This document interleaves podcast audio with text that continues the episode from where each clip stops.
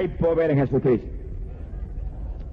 Comenzamos con el estudio de hoy sobre el tema de meditar en la palabra de Dios. Y oré profundamente por los temas de hoy porque tenía cuatro temas que creía todos tan importantes.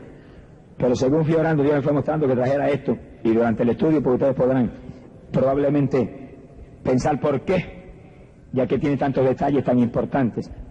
Eh, la gente más profundamente espiritual son gente que sacan tiempo para meditar en la palabra del Señor.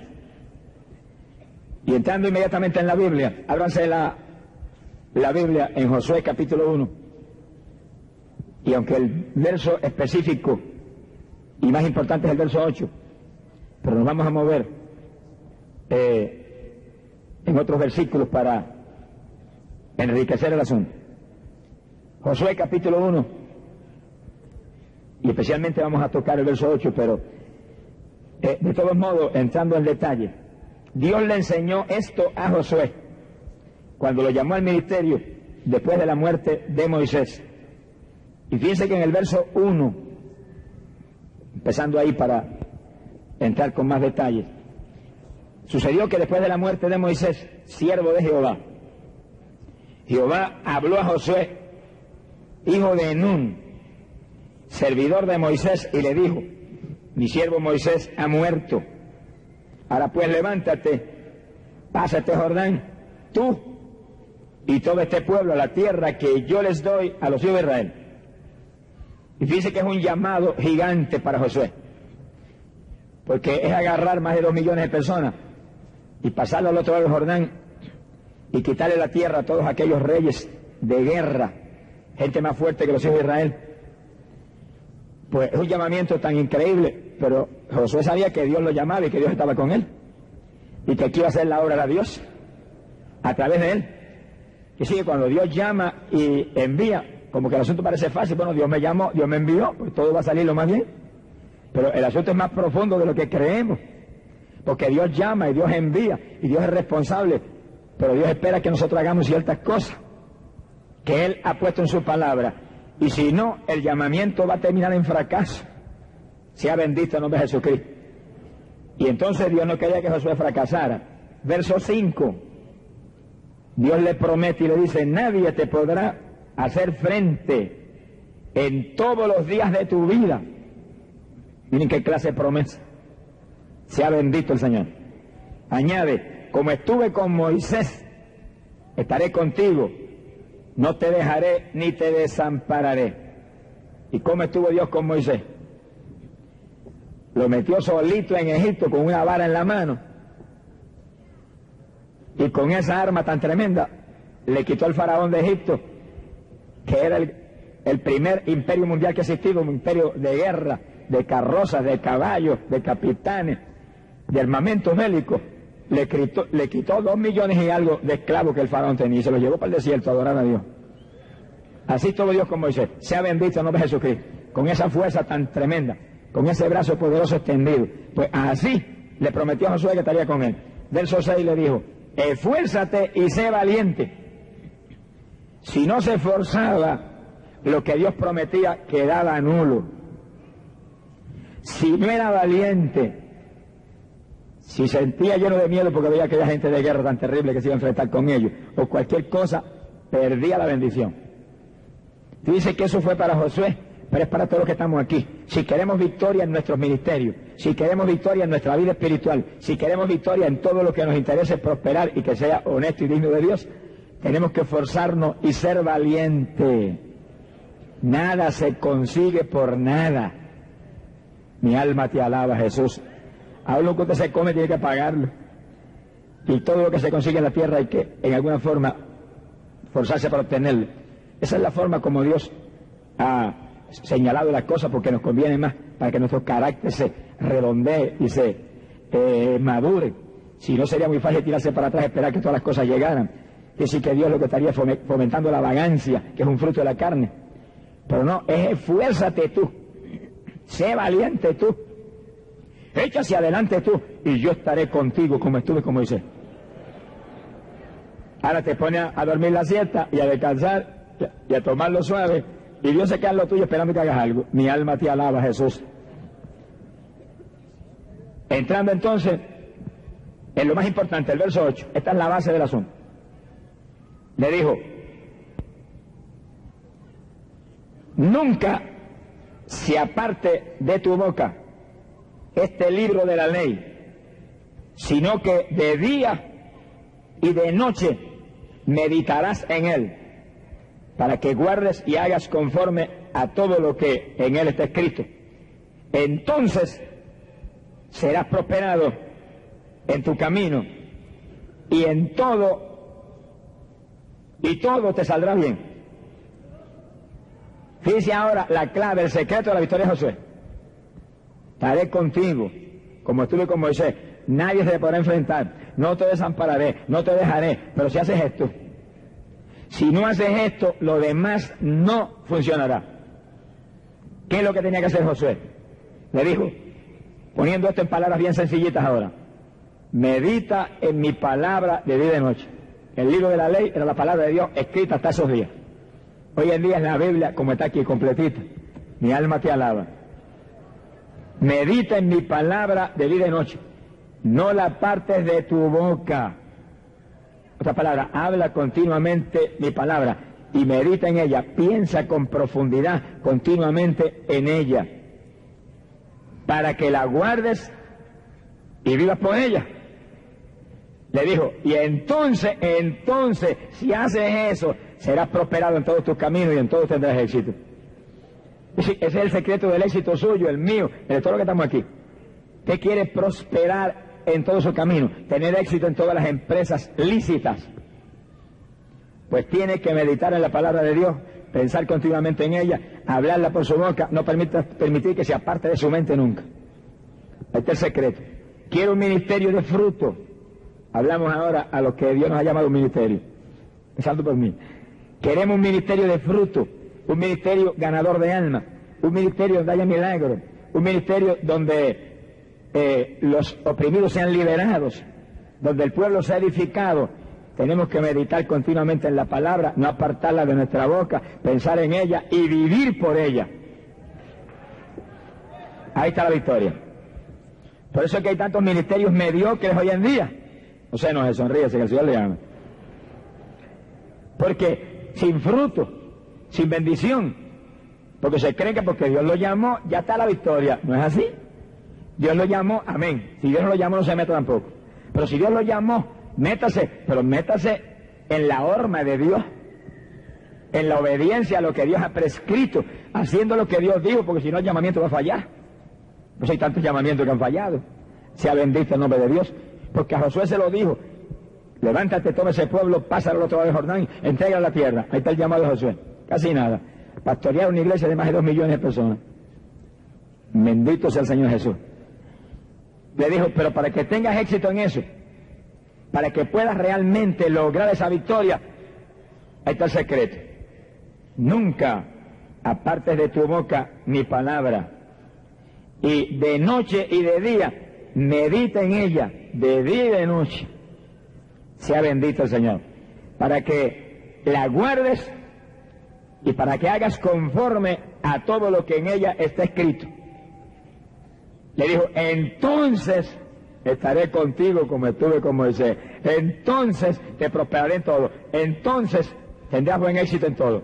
Entonces tendrás victoria en este llamado. Sí que sin la palabra, hermano, no hay victoria. Mi alma te alaba, Jesús. Y no podemos caminar cojo, hermano. Estamos hablando espiritualmente ahora. Porque si físicamente caminamos cojo, no caminamos con la eficacia que deberíamos. Ni nos vemos eh, tan normales como deberíamos vernos. Espiritualmente no podemos caminar cojo tampoco. Usted no puede depender solamente de la oración. Hay gente que dice, no, yo oro. Sí, pero le falta algo importante. Te tiene que orar. Te tiene que ayunar. Amén. Pero usted tiene que meditar en la palabra de Dios.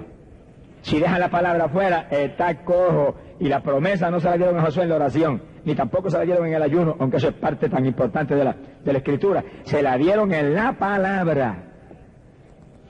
Porque con la oración llegamos a Dios, con la oración alcanzamos a Dios, con el ayuno sujetamos esta carnecita que es más mala que el mismo diablo. Pero la palabra, la palabra es Dios mismo en toda su potencia metiéndose en nosotros.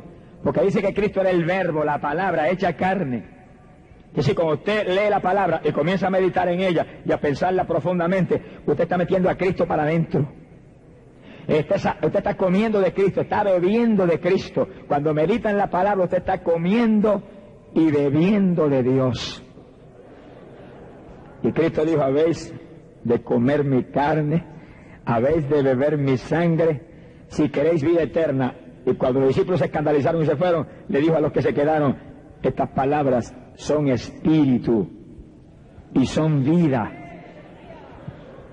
No era carne material, ni era sangre material, era algo espiritual, era un alimento espiritual. Y la palabra es el pan que vino del cielo. Y él dijo, yo soy ese pan de vida. Es decir, cuando usted comienza a meditar en la palabra, piense que Jesús está entrando dentro de usted. Piense que se está comiendo, espiritualmente hablando, la vida del Señor, se la está tragando, se la está bebiendo, la está ingiriendo, la está digeriendo.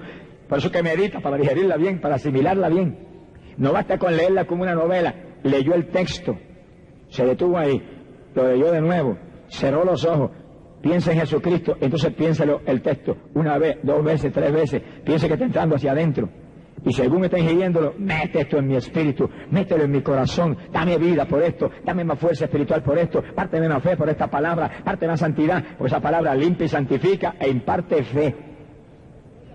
Con razón le dijo a Josué, si meditas en mi palabra de día y de noche, si no la apartas de tu boca, en todo tendrás buen éxito, en todo serás prosperado.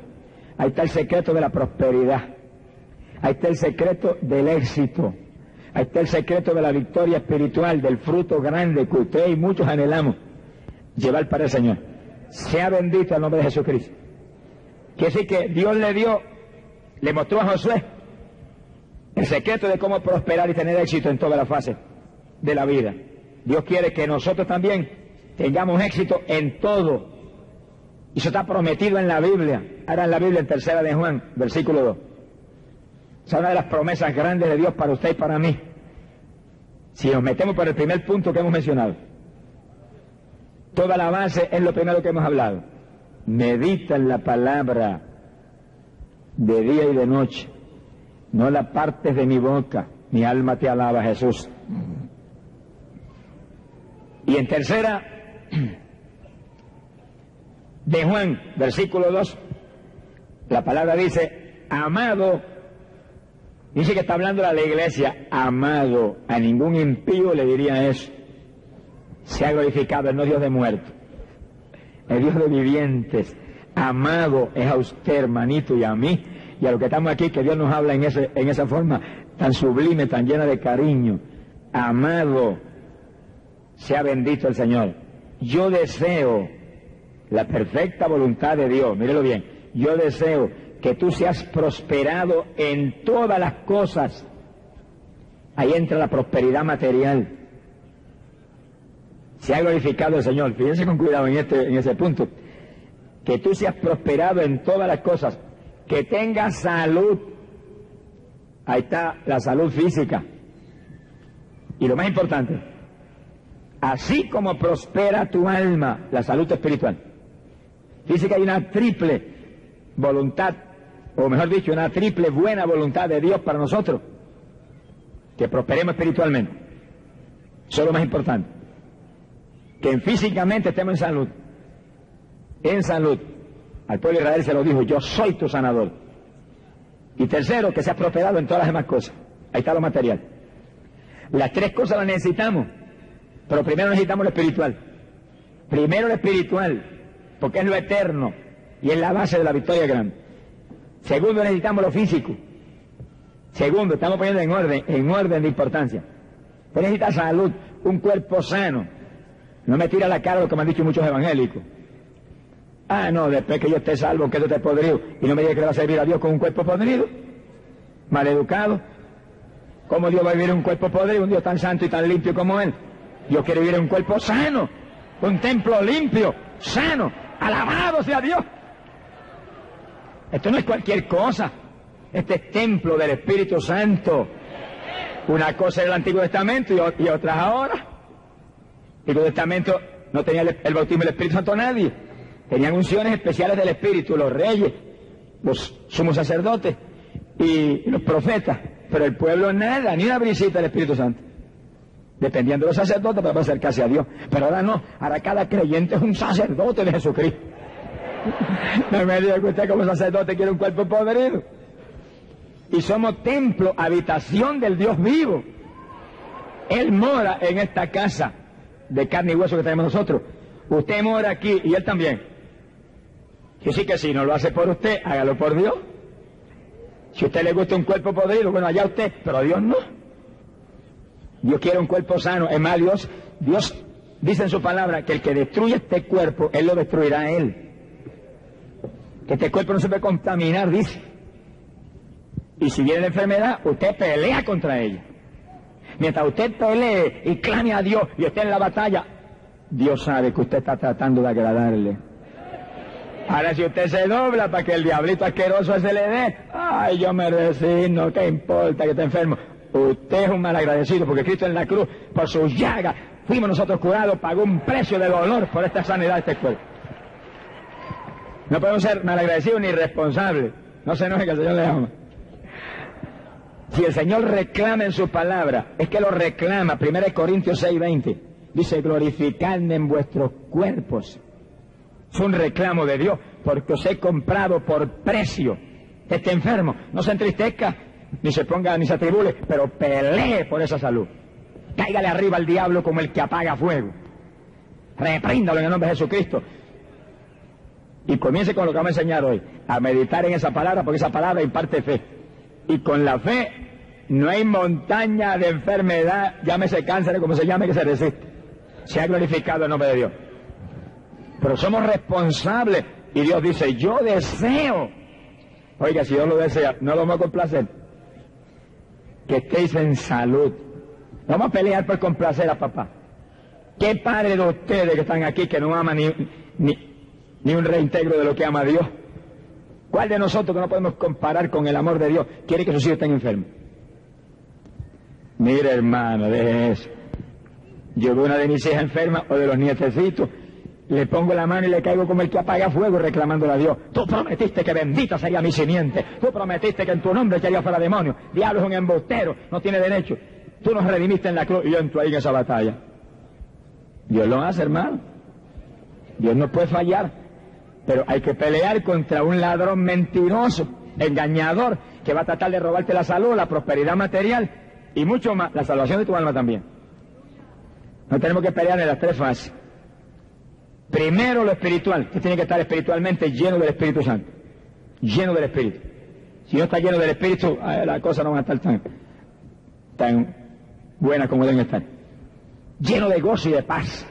Eso es parte de la vida espiritual. El reino de los cielos no consiste en bebida ni en comida, sino en gozo y paz en el Espíritu. Eso no lo dio el Señor. Pues no permita que nadie se lo robe. Usted vaya cada día más gozoso. Cada día más paz. Cada día más tranquilo en las cosas, eh, en los problemas que puedan venir. Y cada día más lleno del Espíritu Santo. Orando con firmeza, ayunando con frecuencia, buscando a Dios. Y el punto que estamos trayendo hoy en detalle, meditando en la palabra de Dios, que es clave decisiva para todo. Usted tiene que estar en salud. Pelee por eso que Cristo en la cruz ya venció por nosotros. Tenga esa fe, esa confianza que Dios no puede fallar. Y usted tiene también que pelear por la parte material. Pues si usted tiene su hogar, sus hijos tienen que comer y vestir. Y a lo mejor tiene gastos en la educación de sus hijos. Pero también usted necesita dinero para sostener la obra de Dios. Porque ¿quién va a sostener la obra de Dios? El diablo. No, el diablo no, el diablo que nos va a robar todo lo que, lo que pueda. ¿Quién va a sostener la obra de Dios? Los impíos. No, esto no es obra de muerto, esto es obra de viviente. ¿Qué pasa? Que hay veces que hay hermanos que son medios mezquinos. No se, no se moleste, que el Señor le ama. Alabado sea Dios. Y Dios tiene que usar hasta los muertos a poder, a echar para adelante la obra de Dios. Cuando Balaán se puso medio cegato y medio sordo, yo uso la mula para darle un mensaje, como diciéndole, mira, esta es más inteligente que tú. Se paró ahí, se paró ahí cuando tú eres que tenía que haber separado, no era ella. Y la mula se paró cuando vio al ángel de Jehová. Balaam que tan ciego que ni vio al ángel ni se paró tampoco, le metió cuatro palos a la mula para que siguiera para adelante. Sí, así nos ponemos cuando nos tornamos ciegos a Dios. Y cuando el pueblo del Señor se torna ciego a la necesidad financiera que hay en las iglesias, en los siervos de Dios, Dios tiene que usar cualquier cosa porque Dios no puede parar su obra. Que sí que, pero Dios quiere prosperarnos. Si usted no tiene, entonces la cosa es distinta. Usted no tiene para dar, pide a Dios que le dé para usarlo en la obra de Dios y Dios le va a dar. Mire, aquí a Estados Unidos han venido hombres que emigraron huyendo del comunismo. Y cuando llegaron aquí, que no tenían en qué caerse muertos, como dice el del campo en Puerto Rico, sin un centavo para nada, se arrodillaron porque eran hombres de fe y hombres de Dios. Huyeron y tuvieron que dejar todo allá, para no caer esclavizados allá. Y se arrodillaron, Señor, si me das de todo, como Jacob hicieron, lo único que uno fueron más inteligentes que Jacob, si me das eso, la abundancia, te doy el 90% a ti, me quedo con el diezmo yo. Dame un diezmo que me dé para vivir a mí, con mi familia, como un hijo tuyo. Como un hijo tuyo. Que es justo desamparado, dice la Biblia, ni su simiente que mendigue pan. Eso es palabra de Dios. Y el 90% lo ven a ti. Mira, hermano, algunos son millonarios hoy en día. Tantos alaban a Dios. Pero se agarraron de esa promesa. Yo deseo que en todo seas prosperado, físicamente, espiritualmente y materialmente. ¿Pero para qué? Para que Dios sea glorificado en ello. No es físicamente para después actarte de lo saludable que tú eres y mirar por encima del ojo al que está enfermito. No es materialmente lleno de dinero para llenarte de vanidad y meterlo en un banco. Para eso que no te dé nada. Tenme conmigo, yo te amo. Alabado sea Dios. Se lo dé a otro que lo use sabiamente. Ni espiritualmente tampoco para que te llenes de vanagloria y te creas que eres un grandote y te caigas a la larga y te pierdas. O te creas que eres más grande que el otro hermano y miras al otro hermano de medio lado. Ah, esa, ese es nada, es un hijo de Dios igual que nosotros. Hay que ayudarlo y levantarlo. Si algún Dios te levantó a ti, ayuda a que se levante el otro. Y gózate con Dios lo prospere y lo use más que a ti. Alabado sea Dios. Pero para que esas tres bendiciones tan lindas, esas tres bendiciones tan reales, sean una realidad en nuestra vida, el secreto se lo dieron a Josué. Medita en mi palabra de día y de noche. Saca tiempo para meditar en la palabra de Dios. No la parte de tu boca. Ah, como dijo Pedro. Cuando hables, habla conforme a la palabra de Dios. Para que en todo lo que hables, Dios sea glorificado por Jesucristo. Así que para Dios no hay gloria sino a través de Cristo. Por eso los testigos de Satanás están fuera de orden. Porque la única gloria para Dios es a través de Cristo. Si usted no viene a través de Cristo, Dios dice, no te veo, no te oigo. No tengo parte contigo. Porque el camino es el Señor, la puerta es el Señor, la luz es el Señor, la vida es el Señor, la verdad es el Señor. La sangre fue la del Señor la que se derramó. Quiere decir que hay que meditar en la palabra y en todo Dios va a ser glorificado. Pero usted va a ser prosperado espiritualmente. Codicie eso, codicie eso. Usted va a ser prosperado físicamente. Usted necesita eso y anhele eso y pelee por eso. Y usted va a ser prosperado materialmente. Pero dígale, Señor, que no me llene de codicia. Pero se, va, se vayan a llenar mis ojos de un signo de dólar. Cuídense, que hay creyentes y a un siervo de Dios que lo que tiene es un signo de dólar metido en el cerebro. Reprende ese diablo, que esa es la raíz de todos los males. ¡Gloria a Dios! A los que necesita dinero para ayudar a la obra de Dios y para sus necesidades, sus hijos, etcétera. Sea bendito el Señor. Dios está ha prometido hacerlo. Pero ore con sabiduría para que nada bueno de Dios le vaya a servir de maldición. Ahora, para que esas bendiciones sean una realidad, el secreto se lo dieron a Josué. Y parece que Josué puso en práctica ese secreto bien puesto, porque Josué metió al pueblo a la tierra prometida. Josué lo primero que hizo fue que cuando fueron a pasar el Jordán, partió el Jordán en dos y pasaron en seco. fue el primer milagro que Dios le dio. Y Dios se lo dijo, te voy a engrandecer hoy delante de ese pueblo. Dice qué cosa. Que Dios le dijo, te voy a engrandecer delante de ese pueblo. Que sí que Josué no se engrandecía a él, dice, vanagloriaba a él, porque a ningún vanaglorioso ni a ningún soberbio Dios le engrandece, Dios los avergüenza y los abaja. Se ha glorificado el Señor. Para Josué le dijo, te voy a engrandecer delante de ese pueblo. Y lo engrandeció. Cuando el pueblo vio que se, se partió el Jordán por las instrucciones que Josué había dado, se quedaron atónitos. Los respetaron como Moisés, dice la Biblia.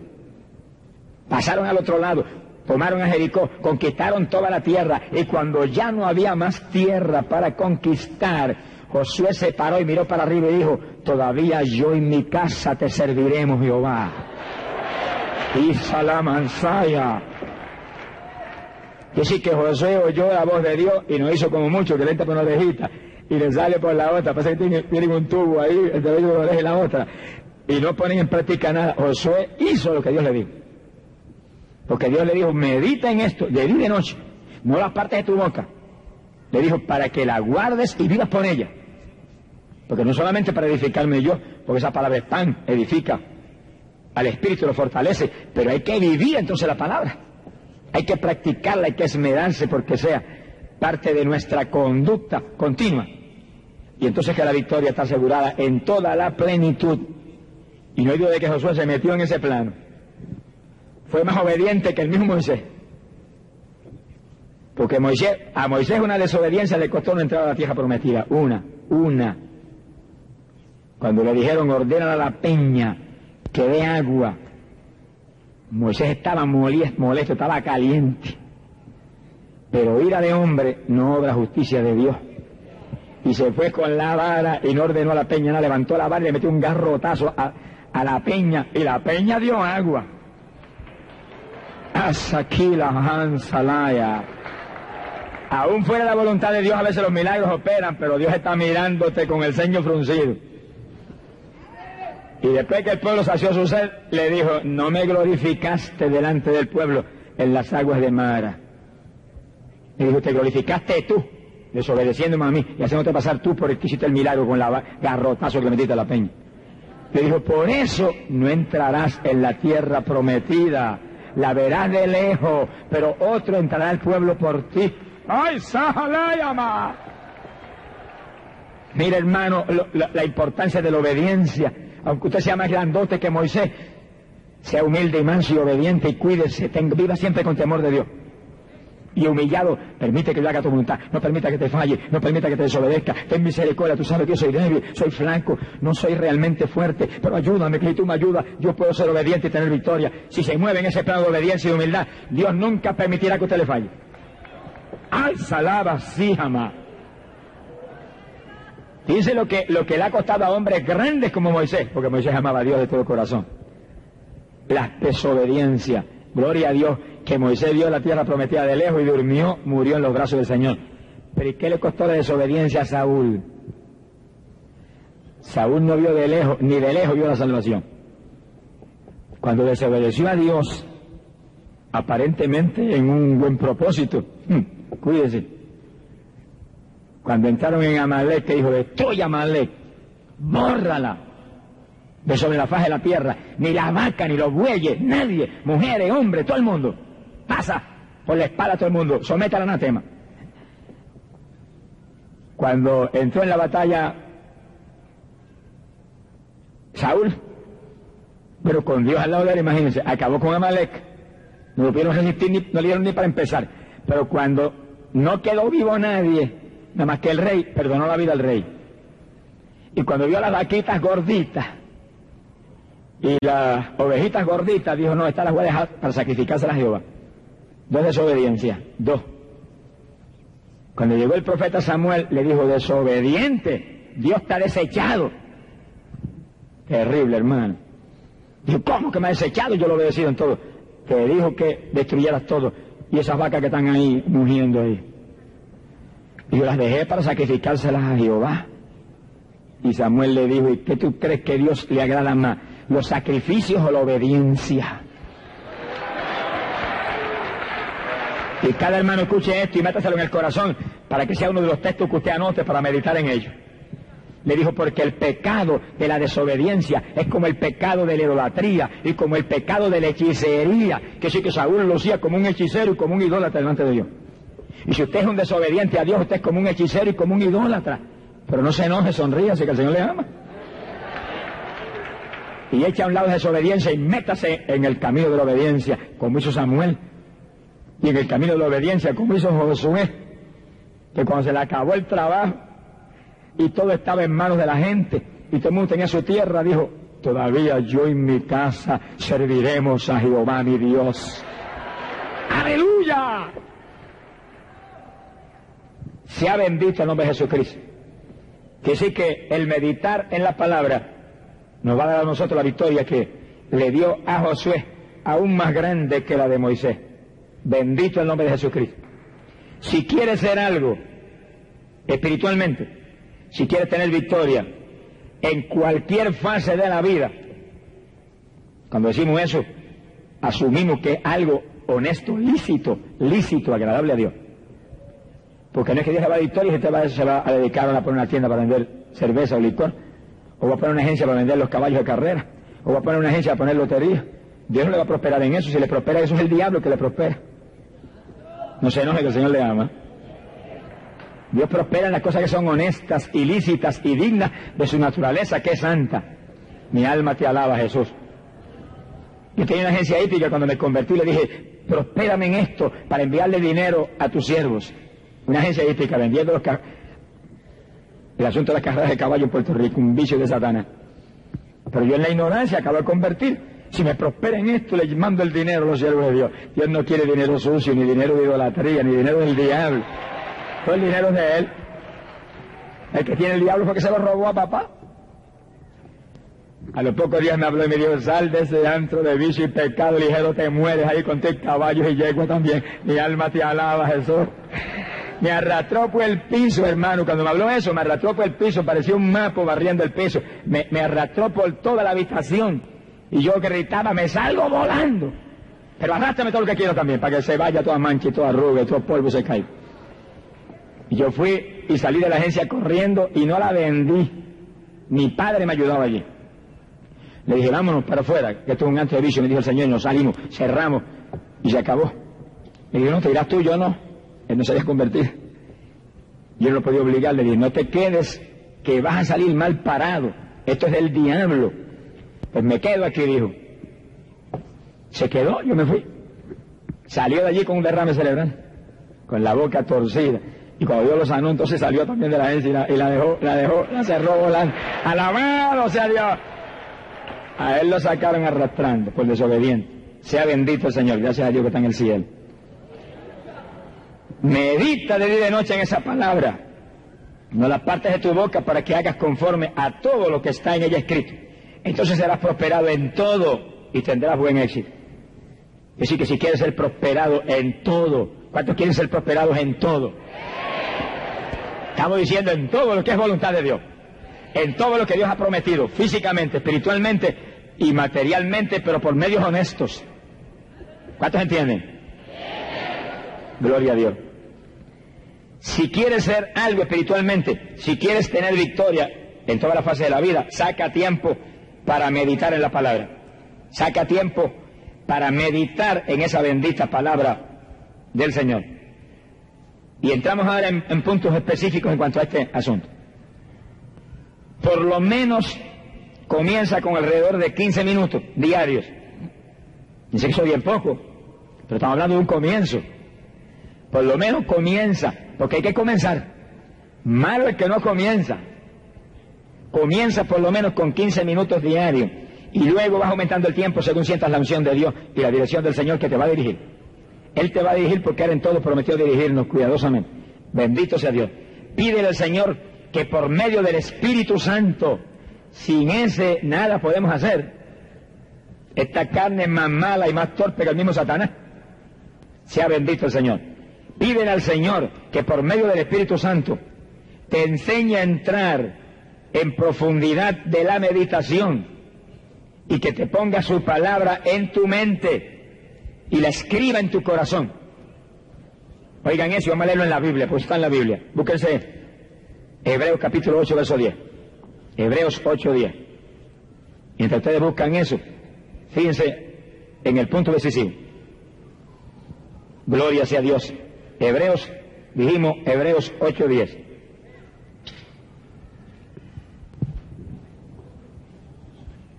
Pídale al Espíritu Santo que le unja para meditar en forma profunda, en forma eficaz, en profunda comunión con Dios.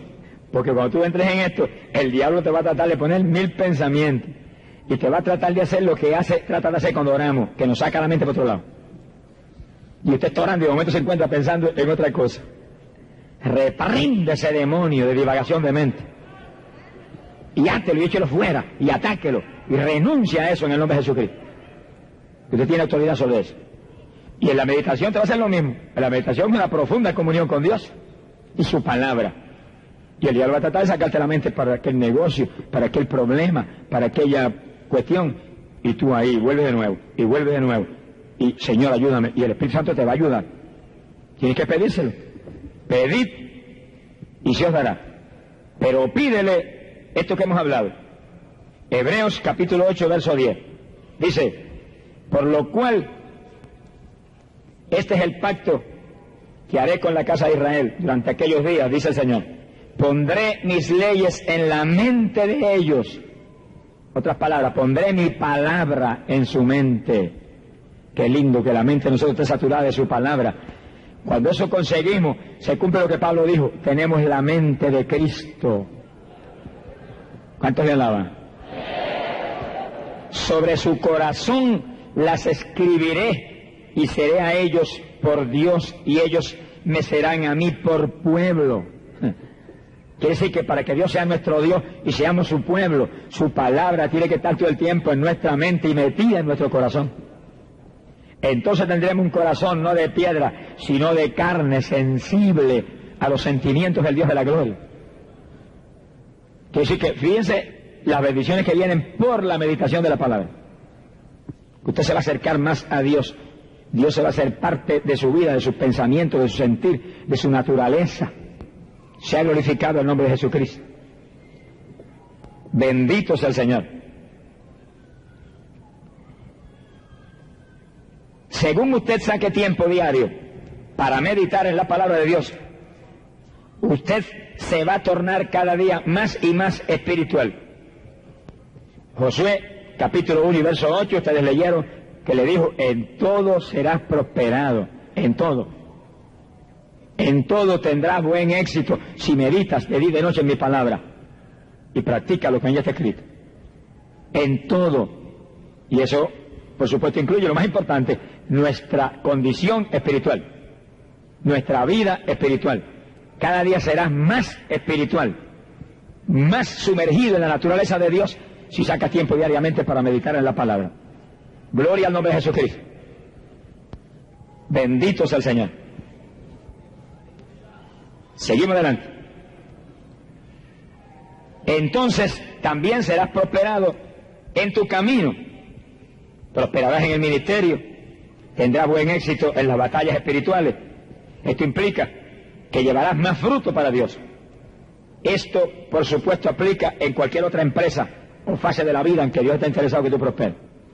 Pero estamos poniendo primeramente lo más importante. Porque las demás cosas que Cristo dijo que vienen por añadidura. Pero esto, esto, el reino de Dios y su justicia, es lo que hay que buscar primero, es lo que hay que codiciar, es lo que hay que anhelar con toda nuestra alma y con todo nuestro espíritu. Y una vez la plenitud de la estatura espiritual se consigue, mire, lo otro viene volando. Porque usted en plena estatura espiritual va a tener una fe que cuando ordene esto aparece volando. Alabado sea Dios. Algunos a veces no tienen la bendición física ni la bendición material que necesitan porque espiritualmente no han llegado tampoco a alcanzar lo que, lo, que tienen que tener, la madurez que deben tener. Por eso es que hay que entrarse en lo espiritual primero, adentrarse en esa fase, codiciar eso, anhelar eso, y como tenemos eso, lo otro llueve, mi alma te alaba Jesús.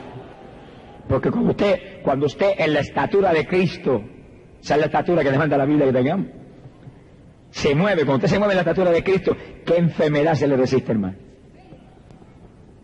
Cuando se mueve la estatura de Cristo, ¿cuándo va a fallar Dios en proveer? Cuando Jesús se encontró con cinco mil varones sentados encima de la hierba, muertos del hambre, y serían cinco mil varones, había siete, ocho mil mujeres.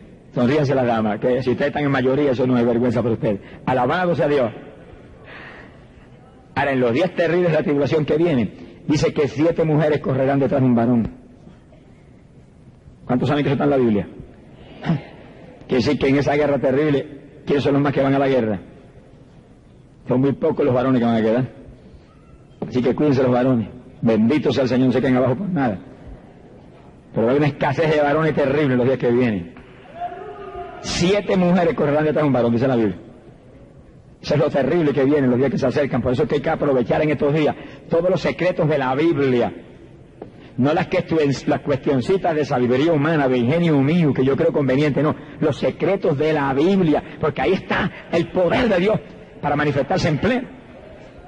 Para estar maduritos espiritualmente, capacitados para volar, porque lo que viene es trágico. Hay de los que se queden aquí abajo. Sea bendito el nombre de Jesucristo. Pero cuando saquemos tiempo diariamente para meditar en la palabra, en todo seremos prosperados. Primero, lo más importante, nuestra estatura espiritual. Bendito el nombre de Jesucristo, el Hijo de Dios. Esta palabra de Dios no debe apartarse de tu boca, fue lo que dijo Josué.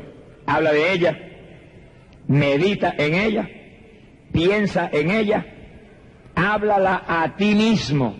Fíjense que ahí entramos en la técnica de meditación. ¿Qué es meditar? Bueno, es como, como si tú fueras a orar. Te arrodillas o te sientas o en la posición que tú consideres más prudente. Y si hagas los ojos bien cerraditos porque tú vas a estar, eso va a una comunión con Dios, necesitas los ojos bien cerrados. Aún más que para orar. Y comienza a pensar en la palabra y la hablas en voz baja, te la hablas a ti mismo, te la predicas a ti mismo, te la hablas a ti mismo, y según la habla tú la vas oyendo, por el oír la palabra viene la fe. Y la palabra limpia y santifica. Y la palabra es Cristo mismo, Él es el verbo, la palabra hecha carne. Es decir, que tú estás comiendo y bebiendo de Cristo cuando empiezas a pensar en la palabra con los ojos cerrados. Y escógete día a día uno y otro y otro versículos que tú ves que son de importancia decisiva, por el poder del versículo, la doctrina que encierra y la importancia que Cristo le haya dado a eso. Y anótalo en una tarjetita y escríbelo. Y aprende de memoria.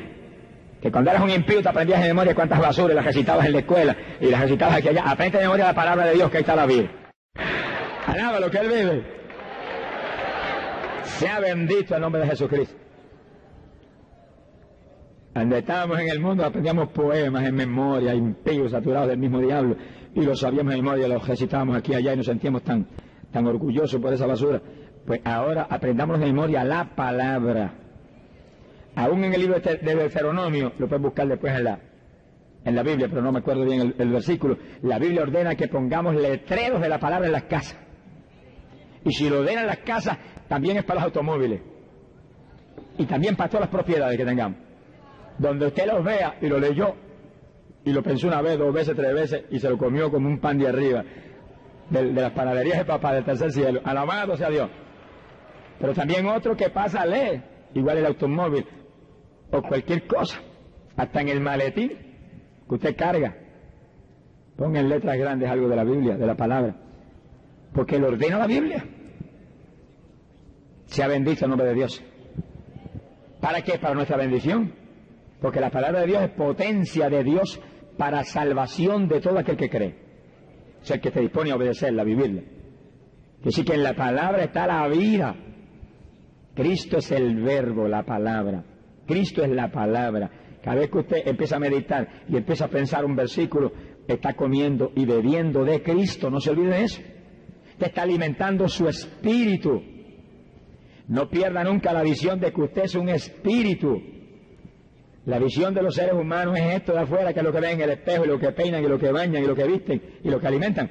Pero no pierda la visión de que usted no es esto, esta es la casa, este es el tabernáculo, este es el templo, si usted es creyente.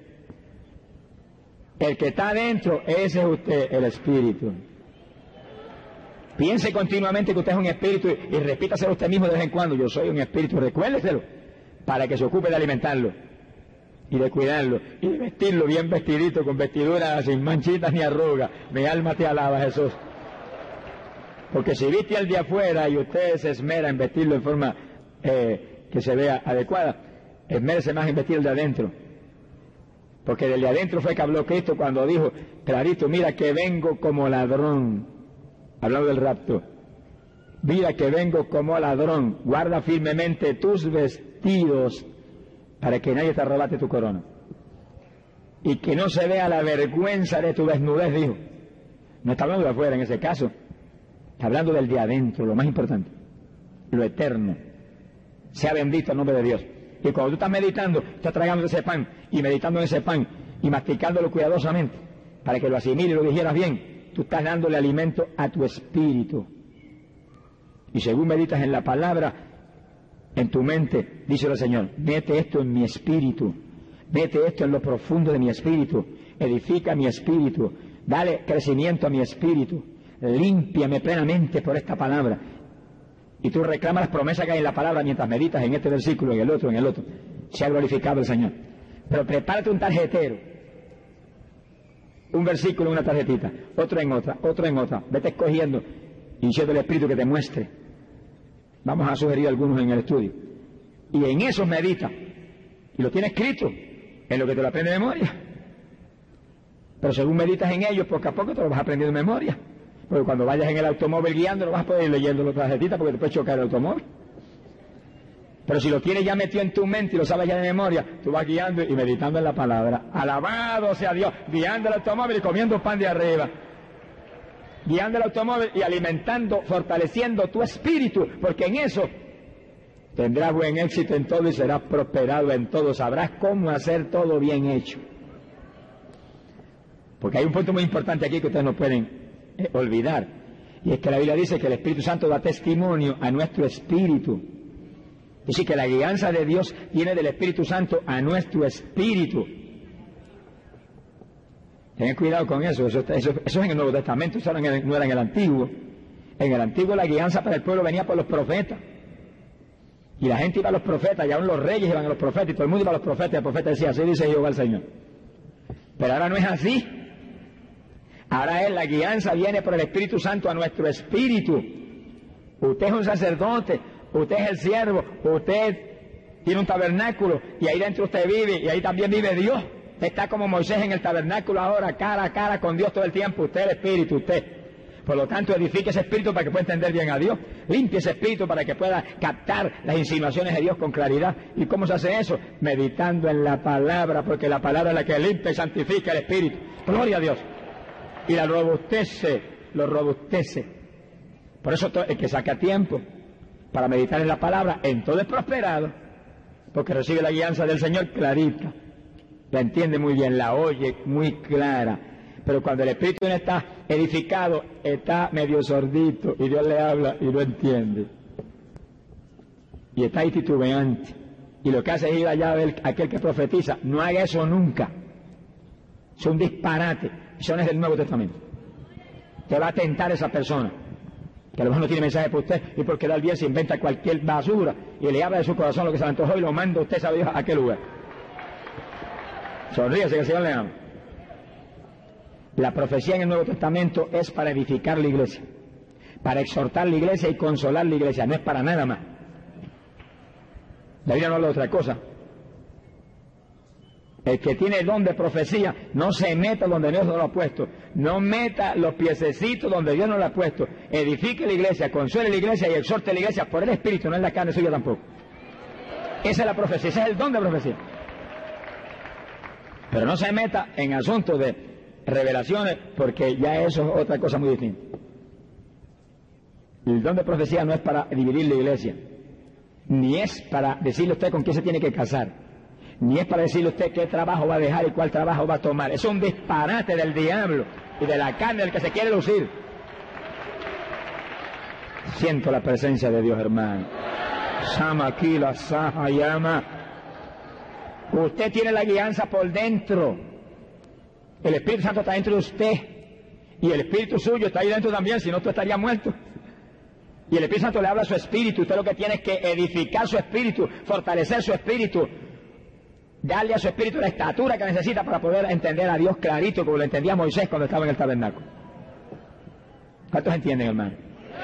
Siente, hermano, la presencia del Señor. Samakila Sahayama Suhaba.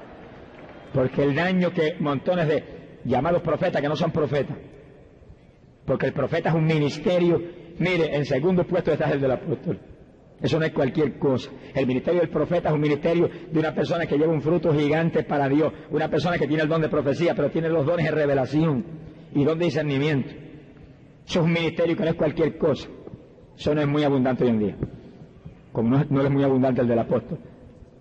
Pero el don de profecía, eso es otra cosa muy distinta para exhortar la iglesia, para consolar la iglesia, para que la iglesia reciba bendición de arriba, que le estimule a buscar más de Dios. Si usted se mantiene en ese plano, su don de profecía es una bendición tremenda para la iglesia. Trae consuelo, trae edificación y exhortación. Pero si usted se mete en el plano del profeta, el ministerio del profeta, va a chocar contra una pared y va a hacer un daño terrible a la iglesia. Y Dios le va a meter su cocotazo a su tiempo. Mi alma te alaba por entrometido. Sonríase que el Señor le ama. Alabado sea Dios. Por eso que hay que leer la Biblia, hermano, porque aquí está la doctrina. Pablo trajo la doctrina. Cuando hay doctrina, todo está bien. Pero salimos de la doctrina bíblica, hermano, y se, ensucia a todo, se enreda a todo, se divide en las iglesias, se deshace todo, y usted es responsable delante de Dios. Usted se ha glorificado el nombre de Dios. ¿Cuántos alaban al Señor? por eso esto es tan importante, porque usted, si usted tiene la confianza de que no tengo que ir allá donde aquel para que Dios lo use, ni aquel para que Dios me diga, no, no, yo tengo a Dios dentro, Él me va a decir, Él. Yo tengo la guianza dentro de mí. Esa es la iglesia del Nuevo Testamento. ¿Saben? ¿Cuántos entienden, hermano?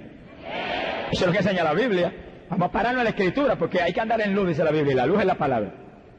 Hay que andar en Cristo, y Cristo es la palabra. Fuera de esto, hermano, no hay victoria. Montones de hermanos están arruinados hoy en día por estar corriendo detrás de personas que tienen don de profecía. Y han llegado allá, ya que no tenía nada que hablarle, que va a tener que hablarle si lo que tiene es un don de profecía. No tiene don de revelación. Entonces viene y se inventa cualquier cosa porque no quiere quedar mal ni quiere quedar en vergüenza. Él quiere ostentar que Dios lo usó. No ostente nada, no hable nada menos que Dios no se lo dé. Cállese a la boca, que mejor es no hacer daño. Mejor es callarse a la boca y no hacer daño. Mejor es poner cuchillo a la garganta y no hacer daño a un hermano, a una congregación que Dios ha levantado para bendición. Sea bendito el nombre del Señor. Pero para que nosotros tengamos la confianza de que Dios nos va a hablar, meditemos en la palabra porque hay que, hay que estar el poder. Hay que somos prosperados y tenemos buen éxito y estamos capacitados en nuestro espíritu para recibir la dirección divina. La dirección de Dios que la tenemos por dentro del Espíritu Santo a nuestro espíritu. Alabado sea Jesús. Sea bendito el nombre del Señor. A la meditación. Fíjense bien, porque sin esto lo que hemos hablado no funciona. Sonríese que el Señor le ama. A la meditación, sacar tiempo para meditar en esa palabra y predicárnosla a nosotros mismos y pensarla y repetirla una, dos veces, tres veces, cuatro veces ese versículo, y mientras lo repetimos en la mente, edifícame por esa palabra, límpiame por esa palabra, párteme fe por esa palabra, todo lo que sabe que viene por la palabra, y lo recibe, y va creciendo espiritualmente. Pero para que eso funcione, falta algo decisivo. ¿Qué cosa? Esta palabra de Dios, eh, perdón, a la meditación hay que añadirle la práctica de la palabra.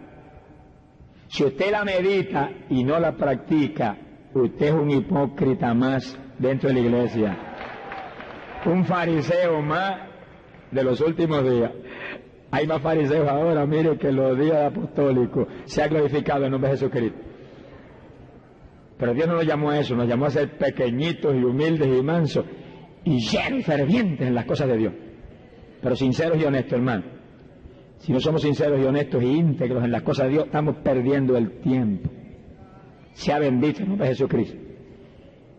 A la meditación hay que añadirle la práctica de las palabras.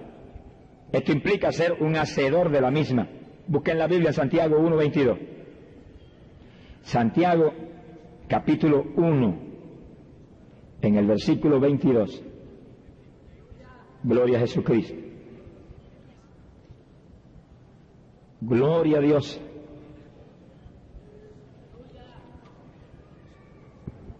Dice el apóstol,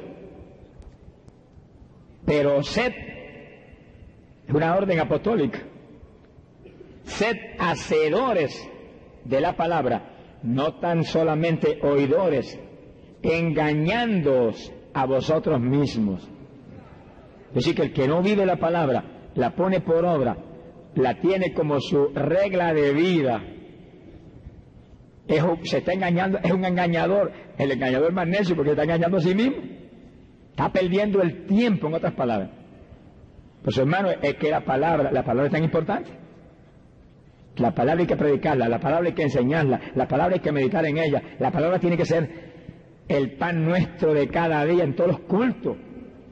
Porque ahí que está la vida de la iglesia. Cristo es la palabra. Y ahí que está la enseñanza. ¿Cómo usted puede hacer si no lo sabe? ¿Cómo oirán si no se les predica? ¿Y cómo sabrán si no se les enseña? ¿Y cómo sabrán si no se les doctrina? Si que la doctrina es decisiva en la iglesia del Señor. ¿Qué doctrina? La palabra. La palabra, lo que está aquí, lo que los apóstoles trajeron para la iglesia. Especialmente Pablo, que es el apóstol para nosotros.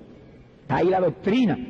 Hay que traerla completa, no se puede recortar para que los creyentes vayan creciendo y creciendo y creciendo. Y si después el creyente de eso que tienen hambre y sed de la justicia, pues agarró la enseñanza en la iglesia, pero algunos de los textos, versículos más importantes, los sacó aparte, los puso en su tarjetita y ahí saca sus minutitos diarios para meditar en ello y ahí él se va edificando más. Gloria a Dios. Y si obedece esa palabra, cada día estará más arriba y dará más fruto y será de más bendición en la iglesia del Señor. Bendito el nombre de Jesucristo. Entrando en algunos ejemplos bien positivos y bien claros. Eh, bendito sea el Señor. Alabado sea el nombre de Dios. Mi alma te glorifica. Repitiendo esa parte. Si a la meditación no se le añade la práctica, o sea, la obediencia a la palabra, eh, todo sería en vano. En otras palabras, tenemos que ser hacedores de la palabra y no oidores olvidadizos que se están engañando a sí mismos. Sea bendito el nombre de Jesucristo. Quiere decir que hay que practicar y vivir la palabra, no solamente hablárnosla a nosotros mismos, o sea, meditar en ella y gozarnos en ella, hay también que ponerla por práctica es cuestión de hacer en toda circunstancia lo que la palabra de Dios dice que hagamos. Tan sencillo como es. En todas sus circunstancias, en todas sus alternativas, en todas las situaciones, usted haga lo que la palabra de Dios dice que haga. Esa, es la lámpara para nuestros pies, dice la Biblia. Usted tiene que caminar en eso y moverse en eso. Gloria sea a Dios. En este esfuerzo de guardar la palabra de Dios y vivir por ella, no hay nada más importante que guardar el mandamiento nuevo para la iglesia de Jesucristo, que es el mandamiento del amor. Y entramos en eso, abran la Biblia, en Juan capítulo 13, versos 34 y 35. Evangelio de San Juan, gloria a Dios. Capítulo 13, versos 34 Gloria a Dios. Y 35. Fíjense con cuidado en la escritura. Jesucristo dijo, un mandamiento nuevo os dejo, que os améis los unos a los otros, como yo os he amado, así también os améis los unos a los otros. Y añadió esto, en esto conoceréis todos que sois mis discípulos si tuviereis amor los unos con los otros. Ahí está la prueba del discipulado. Y a eso nos llamó el Señor, a ser discípulo y a ser discípulo. Y dijo, a ser discípulos a todas las naciones. Usted es creyente, está llamado a ser discípulo. En otras palabras, ser un testigo del Señor que gane almas para el Señor. Para esa alma que usted se gana, usted tiene que enseñarle que ellos también tienen que ganar almas. Es una cadena. Dar de gracia lo que por gracia hemos recibido. Sea bendito el Señor. Pero la prueba grande de que somos discípulos está en el amor. Si nos amamos los unos a los otros, no con cualquier cariñito de papá o mamá, sino en el amor con que Cristo nos amó. ¿Cómo fue el amor del Señor? Que estuvo dispuesto a poner su vida por nosotros y la puso. Sea bendito el Señor Jesucristo. Que decir que nos amó tanto que su propio Hijo dio por nosotros para que pudiéramos ser salvos. Y Cristo vino y nos amó tanto que su propia vida dio. Dios dio a su Hijo y su Hijo dio su vida. Ese es el amor de Dios por nosotros. En otras palabras, vamos a verlo en detalle ya mismo, es que usted tiene que amar más al prójimo o estar aún más interesado en el prójimo que en usted mismo. Amarás a tu prójimo como a ti mismo. Pero cuando Pablo doctrina sobre eso, dice que el que tiene amor está más pendiente de los demás que de uno mismo. Porque yo tengo a Cristo, tengo salvación, soy rico. ¿Cuántos son ricos? Tenemos las riquezas eternas, eso es lo único importante, lo otro es de temporada. Pues tenemos, si somos ricos, tenemos naturalmente que tener más amor, más compasión, más misericordia, más anhelo, darle más importancia a los que están perdidos, que están fracasados, arruinados, espiritualmente hablando. Eso tiene que ser la obsesión de nuestra vida. Eso son el propósito de nosotros vivir. Si no fuera para eso, para que usted quiere permanecer aquí abajo, váyase para el cielo y agarre la herencia de ahora. Agarre las vacaciones allá arriba con tiempo. Pero ¿por qué estamos aquí? Para poder hacer discípulos, compartir con otros la herencia que es nuestra ya. Compartir con otros la gracia que Dios en su amor nos ha dado. Compartir con otros la vida que ya la tenemos y como la tenemos, de lo que tenemos podemos dar. Ahora ningún impío puede predicar porque ¿qué va a dar? Pero usted que tiene la vida tiene que estar dispuesto a compartirla con sus amigos. Esa es la falla grande hoy en día de montón evangélico, hermano. No le hablan a nadie de Cristo. Te va rumbo al fracaso, te va rumbo a su propia destrucción. Ah, es que yo no me atrevo. Comienza a meditar en la palabra hasta que su espíritu se edifique y su espíritu tome fuerza, toda esa carne suya que le pone el temor ese, y ve el diablo que le está influyendo también, y eche fuera ese diablo y tome dominio de la carne. Pablo era un hombre que meditaba en la palabra. ¿Y qué dice Pablo? Domino mi carne, la sujeto, la esclavizo. Esta es mi esclava. Yo soy el jefe aquí, decía Pablo. Gloria a Dios. Pero un hombre que vivía en la palabra. Ese es el llamado. Pero fíjense que esto es un mandamiento nuevo. Que nos amemos los unos a los otros. Ahí no caben enojitos. Sonríase y nunca pongo una trompita de esa de elefantito que va a salir mal parado. Mi alma te alaba, Jesús. Más bien es vos y una sonrisa de amor cristiano. Una sonrisa que muestre cómo usted ama, qué cariño usted tiene para los hermanitos. Sea bendito el Señor Jesús. La cara de bulldog que tenía antes se, supone que se enterró, se enterró en el, en, el, en el bautismo. El perro ese le entregó en el agua el bautismo. Ahora tenemos la carita de Jesucristo, que es una carita de amor, de misericordia. Nadie tiene. Él es amor, dice la Biblia. Bendito sea el Señor Jesús. Pero con esas cosas no, como que nos sentimos medio rígidos. Mediten la palabra, que esa es una espada que va a cortar de raíz todas esas opresiones que son malignas y dominios que aún la carne quiere ejercer, ¿verdad? Pero el sentir de la carne es muerte. El sentir del espíritu es vida y paz. Sea bendito el nombre de Dios. Y la orden es clarita. Un mandamiento nuevo os dejo. Un mandamiento es una orden. Aquí no es si te gusta o no te gusta, es que lo obedece o te muere, una de dos. ¿Qué usted quiere? ¿Obedecerlo o morirse? ¿Cuál de las dos cosas quiere? Yo quiero vivir aunque reviente la carne esta completa. Me tengo que poner un cuerpo nuevo ahora mismo. Un mandamiento nuevo, una orden nueva para mi iglesia. Que os améis los unos a los otros como yo os he amado os améis los unos a los otros. Un amor tan grande que Pedro lo traiciona, Pedro lo niega, Pedro hasta blasfema cuando le quieren hacer eh, acusar de que él también era del Señor. Y sin embargo, en cuanto lloró, ahí el Señor lo perdonó. Quiere decir que ese es el amor de él, un amor tan profundo que está dispuesto a perdonar instantáneamente y olvidar perdonar y olvidar. Entiendan eso los hermanos, que hay hermanos que no entienden todavía la profundidad del perdón de Dios.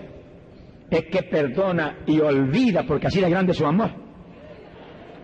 Y Dios es todopoderoso. Cuando Dios olvida, quiere decir que eso no pasa por su mente nunca. Nunca. Y si el diablo viene y te acusa, pero él mató No me acuerdo de eso, diablito, ¿dónde está eso? ¿Cuándo fue eso? Yo no, no, no, no, no sé que haya matado. Deja buscar el libro de las, de las obras. No, aquí en el libro no dice nada de eso. Aquí lo que dice es que le predicó a Juan Antiel y a Petra los otros días, que una hora Antiel, que ayunó tres días los otros días, que lloró con, con, compasión por los perdidos. Eso es lo que dice aquí, diablito, estás equivocado. No veo que haya matado nunca, ni me acuerdo. ¡Alabado sea Dios! Este hermano pastor aquí en Estados Unidos que tuvo visitación de ángeles varias veces, ustedes han leído quizás el libro, interesantísimo. Siente la presencia de Dios. Dice que uno de los mensajes que Dios le envió por uno de los ángeles fue, tú no has entendido el perdón mío hacia la humanidad. Y él dijo que yo lo he entendido. Es un maestro de la palabra hace 25 años. Que yo no has entendido. Es un maestro de la palabra, pero hay tantas cosas que no entiende. Por eso te ha mandado ángeles para que te lo expliquen. Y el ángel le dijo, tú no has entendido cuando Dios perdona, olvida. Y él se quedó así. Y te voy a dar un ejemplo para que entienda, porque no he entendido todavía tampoco. Le dijo, había un hermanito que cometió cierta falta y vino a mí, le decía el ángel de parte del Señor, y me pidió perdón y lo perdoné y lo olvidé. Pero el hermanito volvió de nuevo y pecó lo mismo. Y vino y me pidió perdón y lo perdoné y lo olvidé. Y volvió de nuevo con la misma cosa y lo cometió como 20 veces. Y en la vez número 20 o 25 vino y me dijo, Señor, me avergüenzo de volverlo de ti porque yo te amo. Pero me pasó lo mismo, perdóname, mira que ya 20 veces que lo he cometido. Y el Señor le dijo, yo no me acuerdo que lo hayas cometido nunca antes, yo ahora es la primera vez que lo oigo. ¡Alabado sea Dios! ¿Cuántos le aman? ¡Samalaya soja! Y nosotros tenemos que amar como Él amó. Si el hermano te dio en la cara y te pide perdón, perdónalo y olvídalo. Que nosotros le hemos dado en la cara a Jesucristo cuántas veces. Y Él nos ha perdonado. Y si el hermano cometió una falta terrible contra ti, perdónalo. Y si no viene a pedirte perdón, ora por él y llora por él y gime por él hasta que sientas capacidad de Dios. Vete donde él y ayúdalo. No esperes que venga, no. Él está mal porque te ofendió. Está perdido si no ha venido donde ti a pedirte perdón. Vete y ayúdalo, que somos los ayudadores de nuestros hermanos, somos el guarda de nuestro hermano. Ahora, ese es el amor de Dios. ¿Cuántos están en ese, metidos en ese, en ese? Alabado sea Dios. Ahí, en ese modelo, en ese molde que tenemos que meterlo, hermano. Porque entonces no hay quien nos deje en la tribulación cuando sea la trompeta. Nadie. Nadie que tenga amor de Dios se queda. Nadie. Ahora, cuando nos metemos en ese plano de enojos y de rencores y de envidia y de contienda, ahí sí que la cosa es tan mala, hermano, es tan mala. Porque mientras tú sabes que el hermano tiene algo contra ti, ni te moleste en orar. Vete y reconcíliate con él. Y entonces ven y trae tu ofrenda al altar. Así que esto es más importante de lo que muchos creen. Y montones tienen un ministerio y están evangelizando y pastoreando y están enojados con otro hermanito. No pastoree más, pastoree usted mismo. No evangelice más, evangelice usted mismo. Predíquese usted mismo. Porque ¿qué hace? Si aquí, bienaventurados los que escuchan la palabra, meditan en ella, se la comen diariamente como pan del cielo y la practican. Sea bendito el nombre de Jesucristo. Ahí que está el punto. La practican. Sin ese último punto, Josué no hubiera tenido victoria. Por eso yo sé que Josué vivió la palabra, mire, ahí en profunda plenitud. Porque no hubo quien se le parara nunca por delante como Dios le prometió. Pero Dios le prometió que eso, eso ocurriría si él meditaba en la palabra de día y de noche. No la apartaba de su mente y la practicaba. Y ahí que está el punto, ahí que está la victoria, ahí que usted va a ser prosperado, ahí que usted va a ser un ganador de alma, hermano. Y no está hablando de los pastores ahora ni a mí, a usted, hermano. Usted va a ser un ganador de alma, porque usted se supone que es un discípulo, un ganador de alma. Y a veces usted pregunta en, las iglesias, ¿cuántos se ganaron ya un alma para el Señor? Y usted ve, hermano, que llevan tres años que no pueden levantar la mano. Y cinco años que no pueden. ¿Por qué no puede? Hay cientos de miles de perdidos en Los Ángeles, California. Si algún mar, si algún mar, algún océano está propicio para pescar, este océano de la batalla por la salvación de las almas, porque en los mares no hay tantos peces como almas perdidas hay aquí abajo. Pero vaya, si usted no va y le habla, ¿cómo, ¿cómo se va a salvar? Tiene que ir y llevarle la palabra. La palabra es la que toca, la que redarguye del pecado. Y entonces el Espíritu Santo va detrás de esa palabra para tocar los corazones. Usted es la voz de Dios aquí abajo, hermano. Usted es la garganta, usted son las cuerdas vocales, la boca de Dios aquí. Dios no está usando los ángeles para predicar, está usando a nosotros, a nosotros. Y usted no es el pastor, ni es el evangelista, pero usted es el testigo de Jesucristo. Y cuando usted empieza a hacer eso, y ora, y ayuna, y saca tiempo para meditar en la palabra, para que su espíritu se robustezca, usted va a tener fruto abundante, porque si meditas en la palabra de día y de noche, y la vive, en todo serás prosperado. Y el negocio más importante es el negocio espiritual. En ese negocio que yo quiero ser enriquecido, en ese negocio que yo quiero ser millonario, en ese negocio que yo quiero tener realmente fruto grande. Y cuando llega al cielo, Dios puede decirme, mira, tú se salvaron porque tú predicaste, oraste, ayunaste por ellos, lloraste por ellos, y a ti te quiere decir lo mismo. Ven, siervo bueno y fiel, en lo poco fuiste fiel, ven, entra ahora en el gozo eterno de tu Señor. Pero el que le dio el talento, y cuando el Señor vino a buscar el fruto, le dijo, mira, el talento que me diste aquí está. No lo he perdido. Todavía creo en ti, todavía oro, todavía de vez en cuando voy a la iglesia, todavía de vez en cuando leo la palabra y alabo, pero no, no, no pude negociar con el talento. No te puedo presentar dos. Y el Señor le dijo, siervo inútil, la gehenna de fuego merece, le dijo. Mi alma te alaba, Jesús. ¿Por qué tan siquiera no lo visto a los banqueros para que aunque, sea, aunque fuera tuviera un poquito de, ganancia? Que sí que el Señor no puede concebir que en su iglesia hayan higueras estériles como era Israel. La iglesia del Señor no es una iglesia de, de irresponsables ni de perezosos, es una iglesia de gente trabajadora, esforzada, gente valiente, gente responsable, gente de amor, de amor. Aquí que está el amor. Hay que saber quién tiene amor. El que piensa más en aquellos perdidos que en yo mismo. Pues ya yo tengo lo grande. Para entrar en eso en más detalle. Primera de Corintios 13. Y si en algo yo quiero que ustedes mediten, hermano, porque para mí es una bendición tan grande es en ciertos versículos de ese capítulo de 1 Corintios 13. Es con sabiduría de Dios y con dirección de Dios, y lo poco que les puedo orientar aquí hoy. Usted comienza a seleccionar los versículos, los pasajes para meditar. Pero si alguno yo le recomiendo y le digo, ponga este número uno, es esto que vamos a ver ahora. Primero el mandamiento que dijimos un ratito, Juan capítulo 13. Un mandamiento nuevo os dejo. Si no se lo aprendió de memoria todavía, cópielo una tarjetita, que os améis los unos a los otros. Y cuando hoy saque un rato para meditar, medite primero en eso. No medite primero en milagros ni en prodigios, ni en don de profecía ni en don de lengua, no, medite primero en el amor. Que cuando se llene de eso, es fácil manifestarse todos los dones en usted. Porque esa es la naturaleza verdadera de Dios en usted. Medite primero hoy en ese pasaje. Un mandamiento nuevo os dejo, que os améis los unos a los otros, como yo os he amado, os améis los unos a los otros. Y según usted repite eso, y lo piensa una vez, y dos veces, y tres veces, y lo visualiza metiéndose para adentro usted como pan de arriba, grítele al Señor de vez en cuando, mete eso en mi espíritu, mete esa naturaleza en mi espíritu, pon mi espíritu como es tu espíritu. Por el poder de esa palabra lo demando. Y Dios lo tiene que hacer, hermano. Porque Él dijo, demandad de mí en la obra de mis manos. Pero el poder está en la palabra, que es potencia de Dios para salud física y espiritual. Para, para ampliar más ese punto tan lindo, entramos aquí en 1 Corintios 3. Gloria a Dios. Donde dice el versículo 3.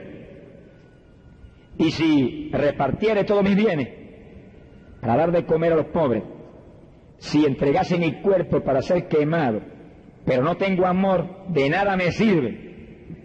Dice que el amor de Dios no es el cariñito de papá y mamá que le da el liderón al nene, ni es el, la bondad o la buena voluntad de mucha gente que da ofrendas para los pobres y dan ayuda a los necesitados. Eso es muy agradable a Dios, hermano. Pero ese no, es el, ese no es el amor. El amor es más profundo que eso. El amor es la naturaleza de Dios impartida a nosotros para tener profunda compasión por la salvación de las almas perdidas. Es una cuestión espiritual, es una cuestión eterna. Lo del amor es en cuestión de lo eterno, no es en cuestión de las cosas temporales. Eso lo vamos a comprobar con el otro versículo ahora. O sea que eso no es una interpretación mía, sino lo que la Biblia nos muestra. ¿Qué es lo que dice ahora? Dice, el amor, entrando ahora en las cualidades del amor, el amor es sufrido, es benigno, el amor no tiene envidia, el amor no es jactancioso, el amor no se envanece, no hace nada indebido, o sea, no es desobediente, en otras palabras. El amor no busca lo suyo. Y sí que no está pendiente en yo y yo y yo, no. Cuando hay amor, el yo se quemó hace rato y se enterró en el bautismo hace rato. No se irrita. Y sí que la trompita esa desapareció también. Alabado sea Dios. No se irrita. No guarda rencor. Mi alma te alaba. No se goza de la injusticia. Eso que que tiene amor no se sienta frente a un televisor a ver lucha libre ni boxeo jamás. Porque imagínense que estuvieran transmitiendo ese boxeo que hubo aquí otras noches por televisión y haya varios evangélicos frente a la televisión viendo.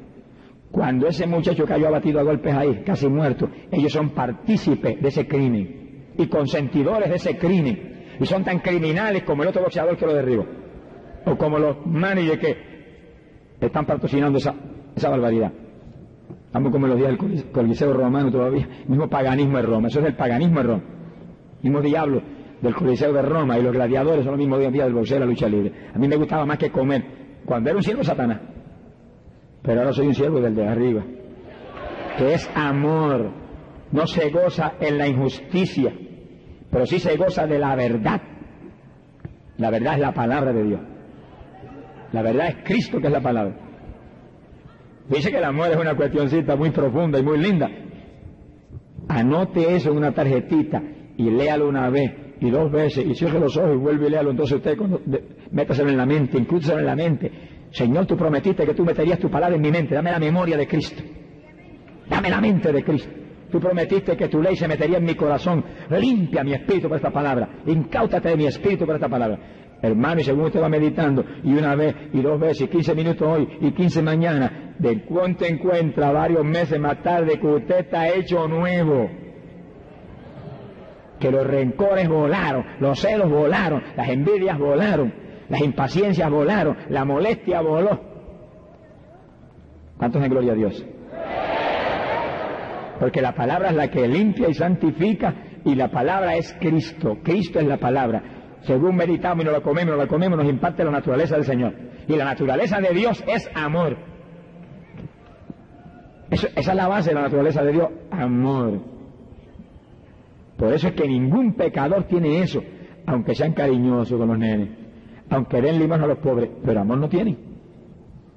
No están haciendo ningún sacrificio para que sean eternos los vecinos, ni los amigos, ni los familiares.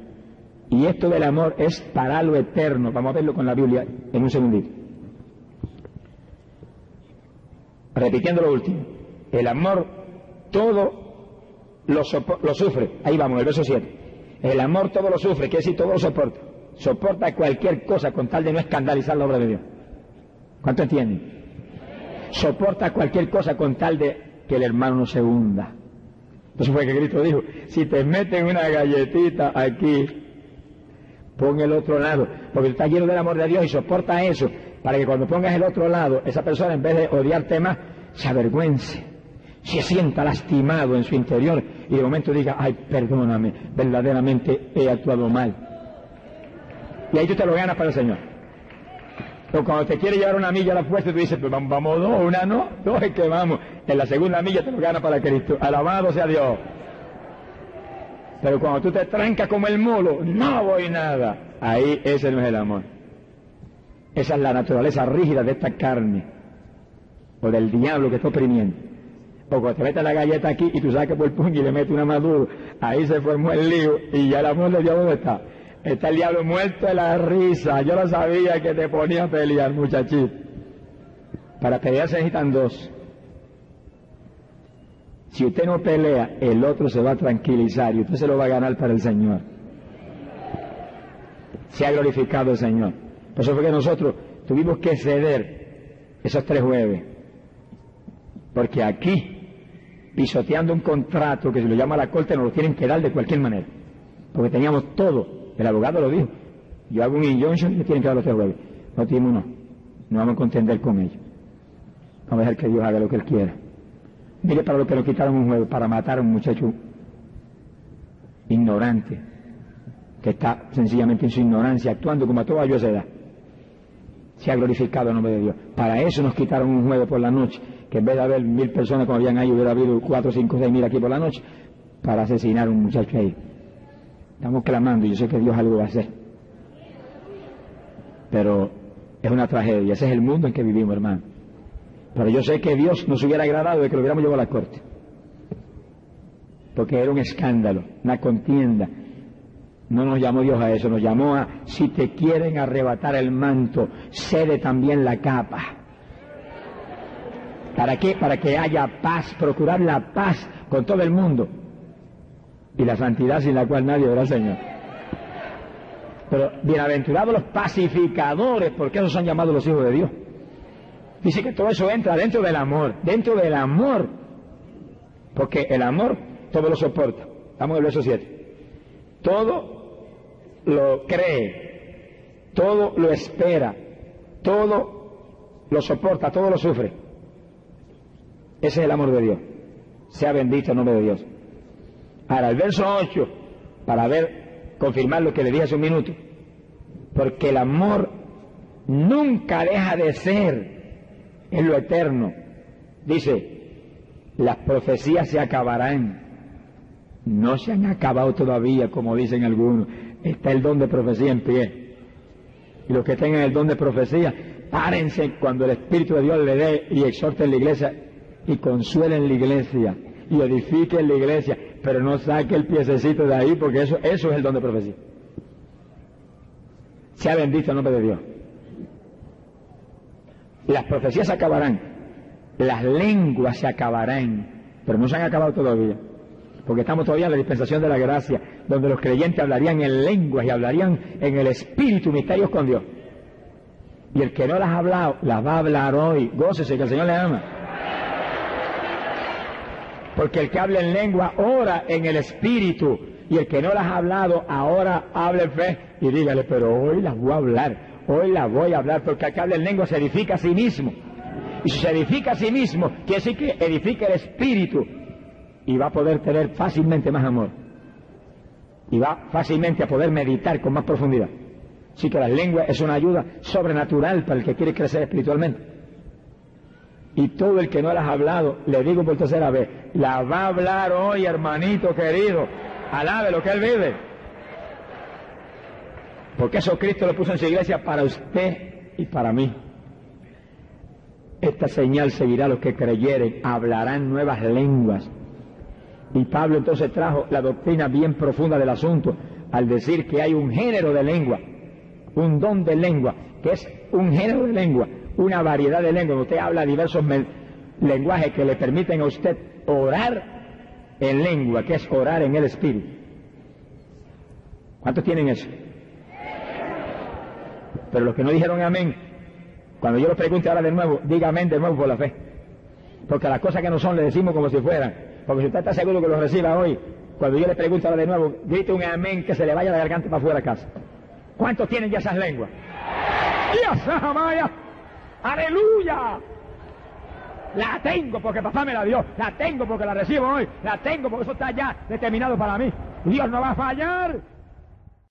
Es que lo creo y si lo creo lo tengo y digo amén. Se ha glorificado el nombre de Dios. El amor nunca dejará de ser. Que sí que eso es lo eterno. Por eso que la Biblia dice, que a alguna gente no, no, no, no le es fácil entender esa partecita ahí. Dice, ¿y de qué te vale que repartieres todos tus bienes para dar de comer a los pobres, el verso 3, y entregases tu cuerpo para ser quemado, si no tienes amor, de nada te sirve eso. Que sí que el amor es en relación a lo eterno, en relación a lo que va a hacer que la gente escape del infierno, escape de Satanás, escape de la condenación. Lo demás son cuestiones materiales que Dios se agrada, pero de nada le valen a uno si uno no está atendiendo lo espiritual también. Es decir, que la gente que dice, ah, bueno, lo único que Dios quiere es que yo haga el bien. Sí, pero el bien que Dios quiere que tú hagas es que vaya la gente y le diga, Jesucristo le ama, arrepiéntase, conviértase. Ese es el bien que Dios quiere que usted haga. Primero, después lo otro también es importante. Lo otro también es importante. Pero lo otro sin eso, ¿qué dice ahí? De nada vale. Es como si usted hace milagro y levanta a los paralíticos y no tiene amor, de nada le vale. Usted habla en lengua y no tiene amor, de nada le vale. Usted es un profeta, un profeta, ministerio de profeta, y no tiene amor, de nada le vale. Judas era apóstol, no tuvo amor y se lo llevó el diablo. Mi alma te alaba y era el ministerio más grande. Los doce apóstoles, uno era Judas. Falló en lo más importante. Sea bendito el Señor. Que sí que métase en esto primero y demás, lo, demás todo tendrá fruto que va a permanecer. Mi alma te alaba, Jesús. El amor nunca pasará.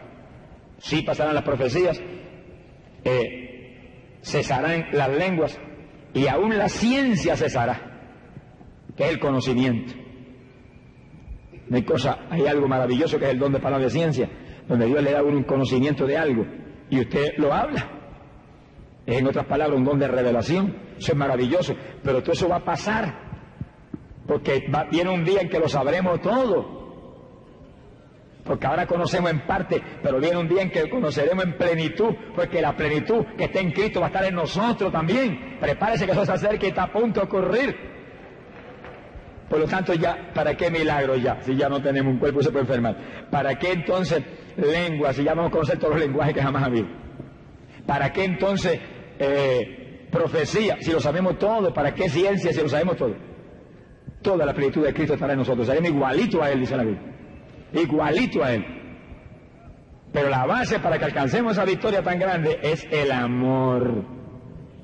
Sonríe si el Señor le ama. Sea bendito el Señor Jesucristo. La base de todos los demás frutos del Espíritu es el amor. Para que la bondad que es un fruto del Espíritu, tenga algún valor, tiene que haber amor. Para que la mansedumbre, la humildad tenga algún valor, tiene que haber amor. Porque hay gente que se quieren hacer mansos y humildes y lo que tienen es una araña peluda por el corazón. Hipócrita, el Señor reprenda al diablo. Sonríete que el Señor te ama. Y usted lo ve ahí que una mosquita muerta y si pueden partir por medio alguien los parten por detrás. Eso no entra Mire, ni a, las partes de arriba del primer cielo. Mi alma te alaba, Jesús. Sea bendito el Señor. Gloria al nombre de Jesucristo. Que sí, que cuando hablamos de meditar en la palabra, y estamos hablando de que usted tenga versículos, pasajes para meditar, primero que nada medite en esto, después vienen otras cosas que usted va a seleccionar y algunas que le vamos a sugerir, pero primero en esto, esto, porque esta es la base de la victoria. Pablo dijo, sin eso nada somos. Nada, aunque seamos pastores, aunque seamos evangelistas, aunque seamos eh, el ministerio que tengamos, seamos un maestro de la palabra, sin eso nada somos. ¿Cuánto entienden? Gloria a Dios que entendemos, aunque el amén no espantaba de una mosca, pero entendemos. Gloria a Dios. ¿Cuánto entienden eso claro, hermano? Gloria a Dios. Eso es decisivo, decisivo, hermano. Por eso el Señor dice en la palabra, y lo bien, y esto especialmente para los pastores evangelistas, para mí, maestros de la palabra, los que creen que son profetas o apóstoles. Cristo dijo, y en aquel día algunos me dirán, Señor, y en tu nombre no echamos fuera demonios, y en tu nombre no hicimos prodigios y milagros, y en tu nombre no profetizamos. Y el Señor le dirá, jamás os conocí, apartaos de mí, obradores de iniquidad. Que si que eran pecadores escondidos. No había amor de ninguna clase en ellos. Lo que había era sencillamente una profesión en el asunto.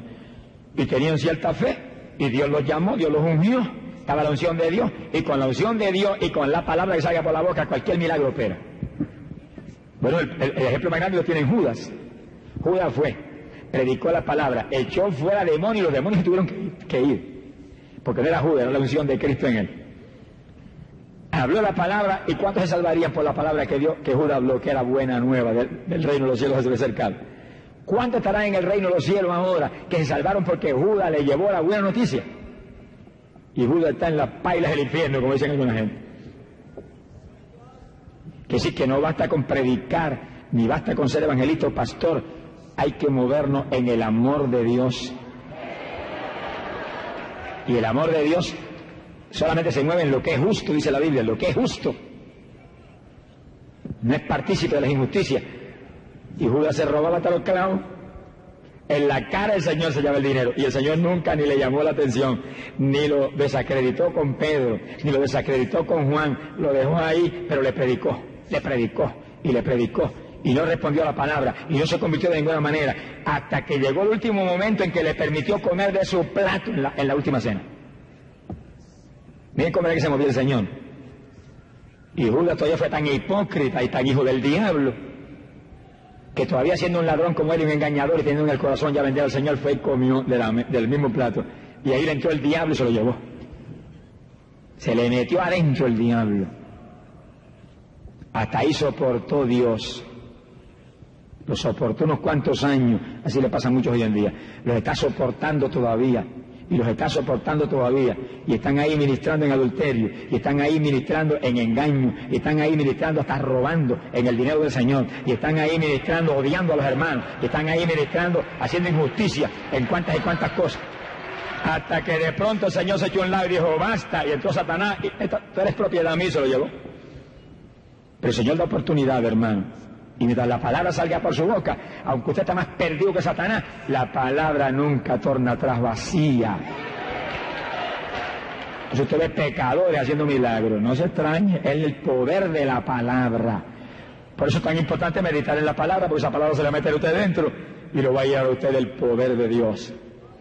Especialmente queremos que nos llene de su amor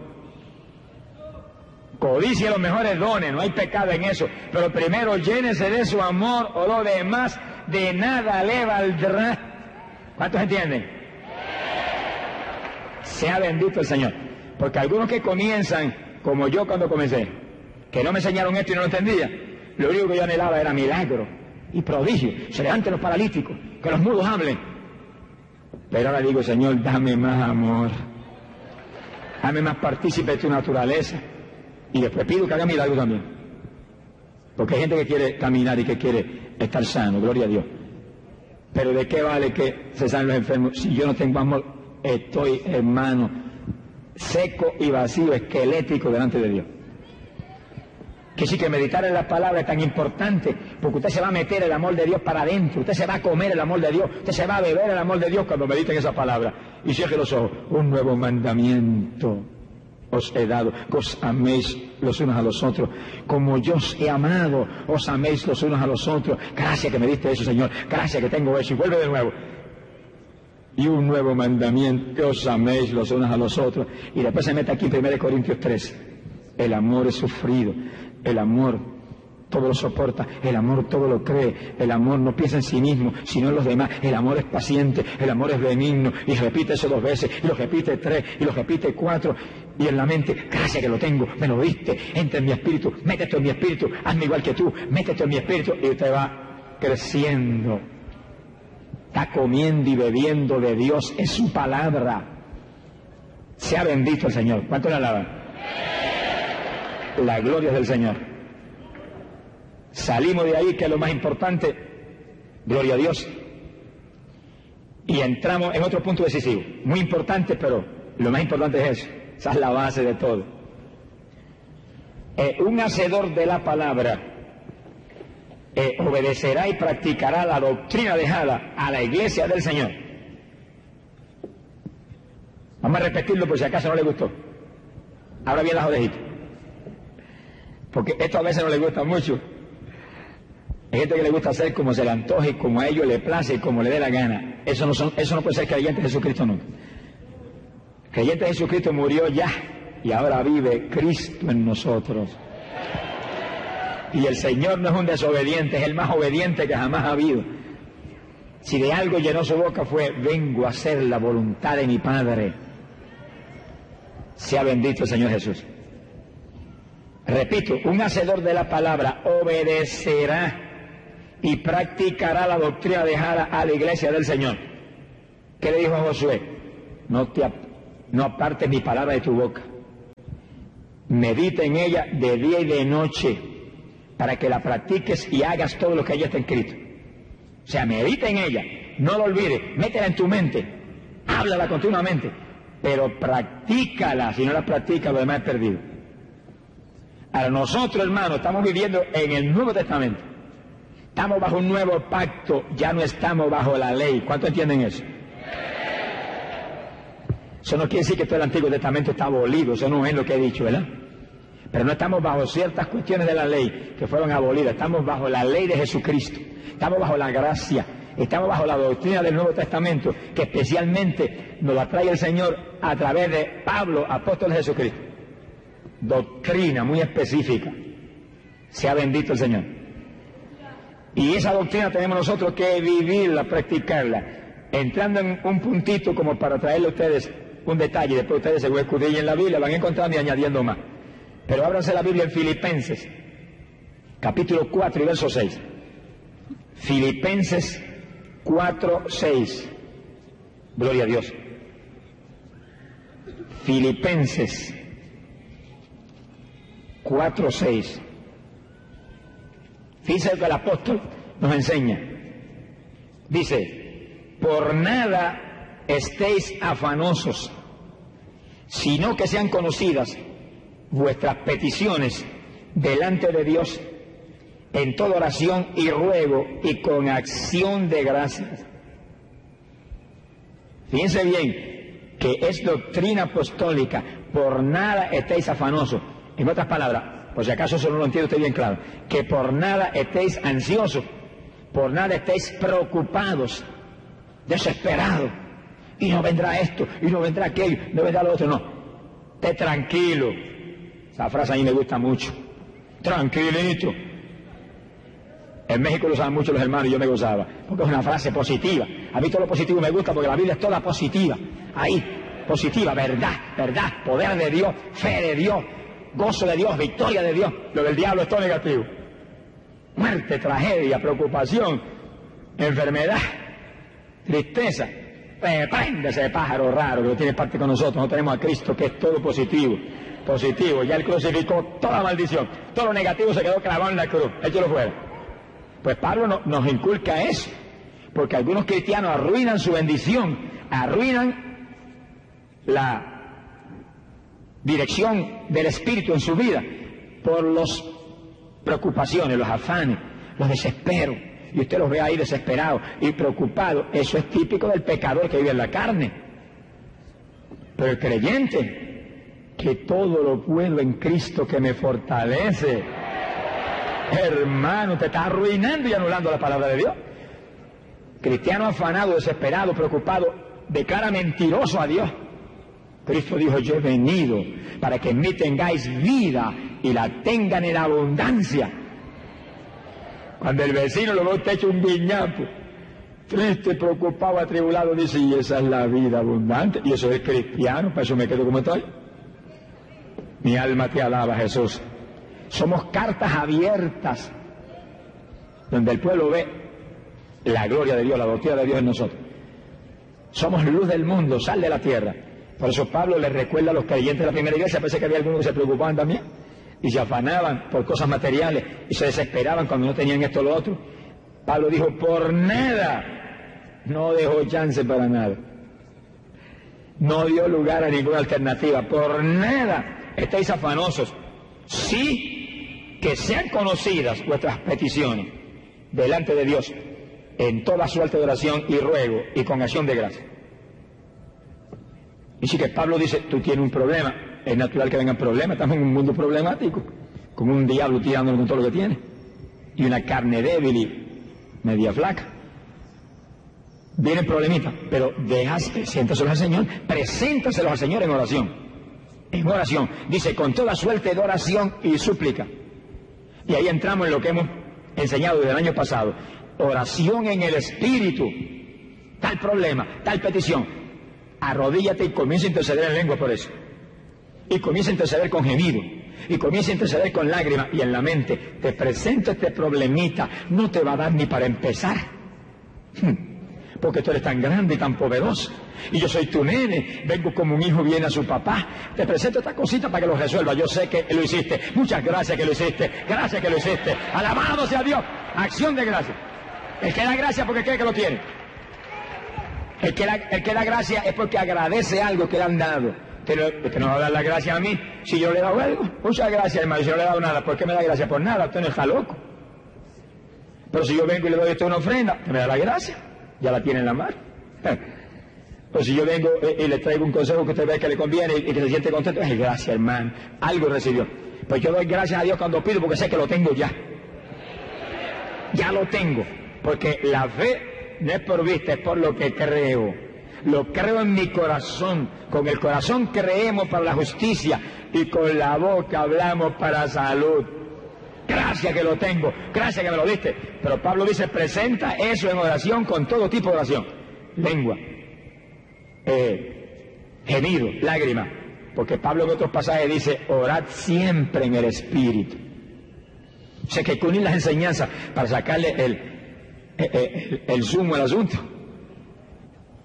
Ahora usted me dice, pero es que yo no hablo lengua. Pero las hablas hablar hoy, muchachito, gózate. La vas a hablar hoy, hermanita, el Señor está ahí, te va a cajar la lengüita esa y te la va a sacudir y el Espíritu Santo le va a dar un lenguaje nuevo a tu espíritu que está ahí dentro. Y cuando tu espíritu lance de adentro esa insinuación, abre esa boca bien abierta y comienza a, disparar en lengua y lengua y lengua y lengua y lengua y en la mente viene el resto. Orad en el espíritu y orad con vuestro entendimiento.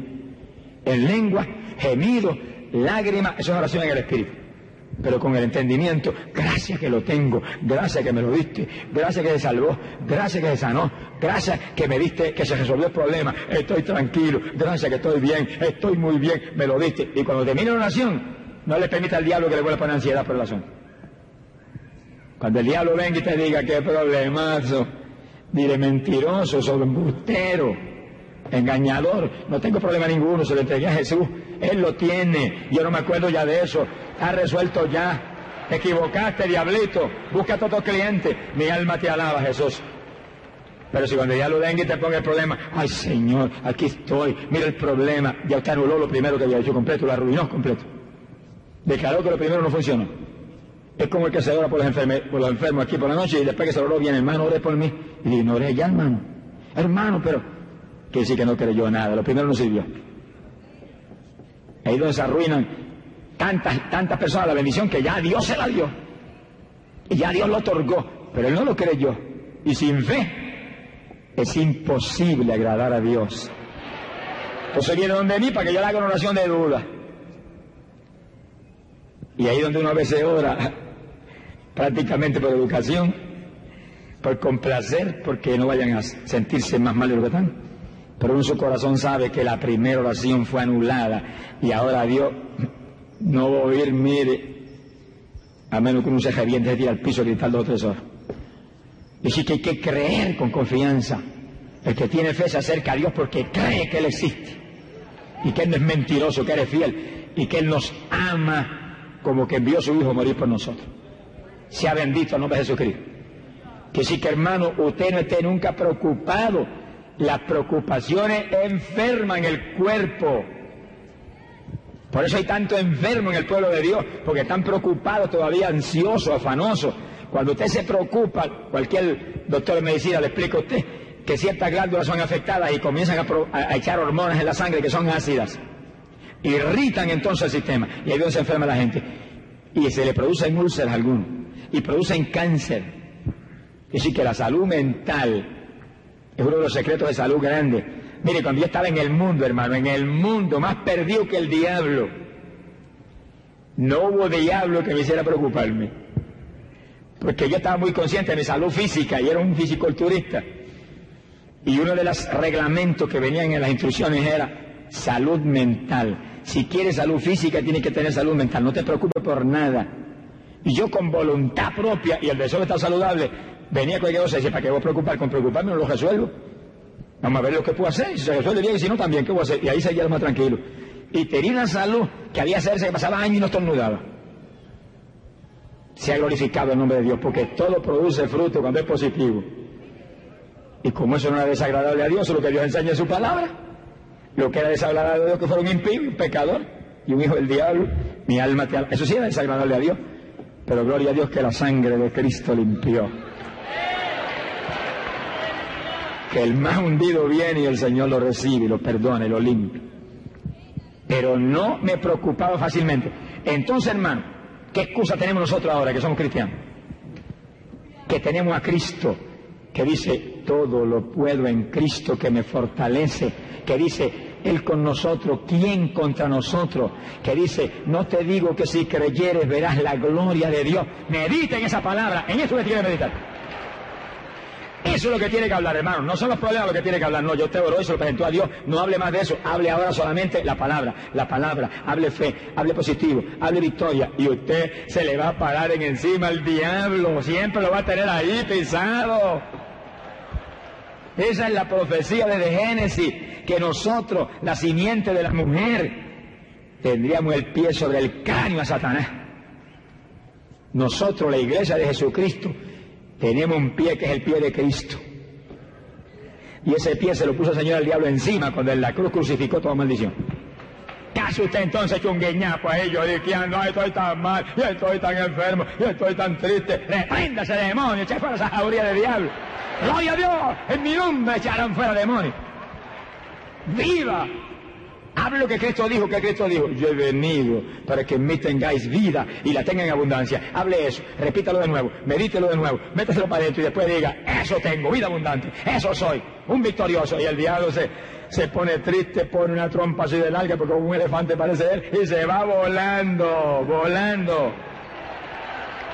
Resistid al diablo y de vosotros huirá. El que huye porque tiene miedo le tiene miedo a esa palabra que usted está hablando y que está repitiendo, porque esa palabra lo llena usted de una fuerza que si de momento se le ocurre usted dice teatro, se fastidió el diablo. Porque literalmente usted lo arruina. Sea bendito el nombre de Jesucristo. Usted sabe cuántos demonios hay en el abismo ahora echándole maldiciones, amarrados allá a siervos de Dios que los ataron y ordenaron, échalo a la cárcel, no permita que enferme a nadie más y el que ató aquí es atado arriba, se ha glorificado el nombre de Dios.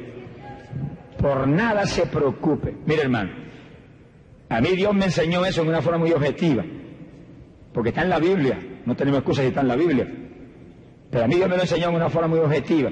Y yo tuve un problema muy grande por ahí por el 72, no tenía excusa. Hacía 12 años que estaba predicando. Y yo había acabado de predicar una campaña en Newark, New Jersey, que habían salvado como dos mil almas. Y había hecho una campaña muy linda. Y llegué a Puerto Rico a punto de dejar de predicar. Hay un problema muy especial. Y, eso me tenía preocupadísimo. Pero bien preocupado y bien atribulado y bien triste. Y dije, Señor, si no resuelve esto, no predico más. No le diga nunca eso a Dios. Dios va a resolver, no hay que amenazarlo. Dios no se mueve con amenaza. Dios se mueve en la fe, en fe, en fe. Por eso dice la Biblia que el que tiene amor todo lo cree. ¿Qué, es lo que cree? Lo que Dios dijo.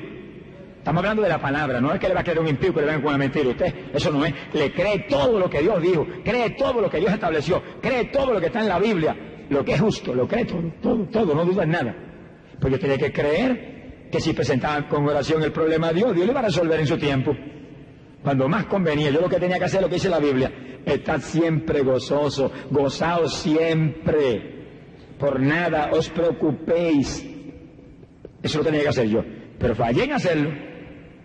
Y estaba todo ahí hecho un guiñapo a punto de dejar de predicar. Ya lo me tenía ligado. Y me encerré en un ayuno. Y le dije, aquí estoy. No como jamás hasta que tú no resuelvas este problema. Y no le dije a Dios hasta que tú me hables, me digas esto, me... No, hasta que no resuelva esto. Ahí estaba yo hecho un tarzán boricua. No depende del diablo imponiéndole a Dios. Dios sabe lo que tiene que hacer, pida tranquilo y después gócese que Dios lo va a hacer bueno, mejor de lo que usted cree. Pero ahí estaba yo, eh, torpemente, exigiéndole a Dios que hiciera algo como yo quería que lo hiciera. Y me cerré en el ayuno. Gloria a Dios que me cerré en el ayuno y oraba, y oraba, y oraba, y leía la Biblia, y oraba. Y como a los ocho días de estar encerrado ahí, en un sótano en casa, estaba una noche, como a las cuatro de la mañana, de rodillas, orando encima de una mesa. Vi la mesa de esta altura y estaba encima de la mesa de rodillas orando. Y tenía la almohadita al frente, así agarrándola así. Y encima de la almohada estaba recostado ahí y llora y llora. Y este problema, este problema. Mire, no estaba orando ni por las almas, era por el trapo el problema es y el trapo el problema es. Presente es una vez y del gloria a Dios y después por las almas y por los enfermos y por las cosas que hay que correr. Y ahí el problema y el problema. Parecía un disco rayado delante del Señor. Y entonces de pronto yo sentí el ruido y hago así. Y veo a aquella persona que viene para el frente. Me quedé tenso, pensando que fue un diablo y tuviera que caerle encima. Y de pronto cuando llegue y se pega bien, veo a aquel hombre vestidito de blanco, el pelo largo le caía aquí abajo. Me miró así fijamente, me agarró la almohada y me la arrebató. Dame a casa almohada, me dijo. Yo no entendí de momento por qué ese arrebato así, pero después, después yo pude entender claro. A lo mejor ustedes, a lo mejor están entendiendo ahora o no, pero yo lo pude entender de momento. Dame esa almohada y me la arrebató. Y cuando me quitó la almohada, se volteó por este lado y me impuso el brazo por encima de la espalda y me abrazó toda la espalda con el brazo, que la mano me quedaba aquí en la cintura. Y yo me quedé tenso ahí, abrazado por él. Y ya yo fui entendiendo, me quitó la almohada como dice, te recuerda de un trapo almohada, recuérdate de mí. Mi alma te alaba, Jesús. Y ahí tenía el brazo. Y entonces cuando me puso el vaso ahí, me habló, con voz clarita ahí, como yo te hablo ahora. Por mi nombre me dijo, Gille, Gille, sonríete.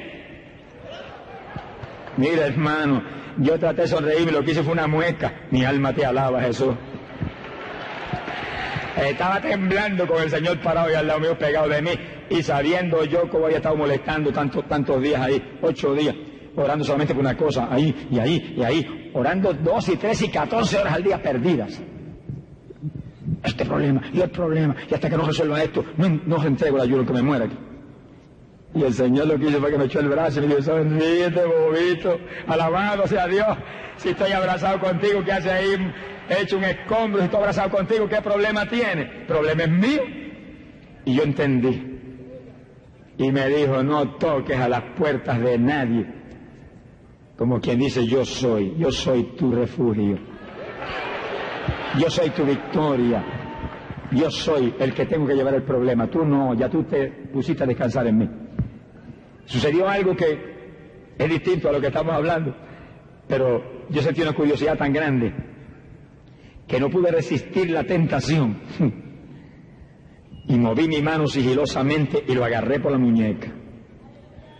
Porque yo quería probar lo que dice la Biblia, que Él está ahora en un cuerpo que tiene carne y hueso, aunque es carne y hueso inmortal. Y cuando la agarré aquí, como si agarrara la muñeca de cualquiera de ustedes, un hombre con carne y hueso, Samaquila, Alaya, Soja, Bajal. Sea bendito el Señor. El que diga que Él no viene en carne y hueso, el tal tiene el espíritu del anticristo, dice la Biblia. Y yo solté la muñeca volando, agarré, probé y solté, me escondí otra vez. Y él se quedó un ratito ahí abrazándome y de pronto desapareció y yo quedé ahí. Cuando quedé ahí el Espíritu Santo me agarró. ¿Qué haces preocupado? Sonríete, ríete, gózate. El problema está en sus manos, está abrazado contigo. ¿Qué problema tiene? Y yo no entregué ayuno. Entonces seguí en ayuno, orando por las almas y orando por los enfermos. Y gracias que resolviste el problema. Y gracias que el problema está en tus manos. Y gracias que estoy contento. Y gracias que estoy gozoso. Y gracias que estoy bien. Y gracias que estoy abrazado con Él. Estoy abrazado con Él. Él está abrazado conmigo. Y pidiéndole perdón al Señor. Perdóname por ser tan torpe. Perdóname. Tú sabes que soy torpe y estúpido, pero perdóname. Y me reía carcajadas entonces. Y cuando se acabó el ayuno, como los 17, 18 días, me escribió así un letrero al frente y me dijo, entrega mañana por la mañana. Y yo entregué, ya va como 16 días ya.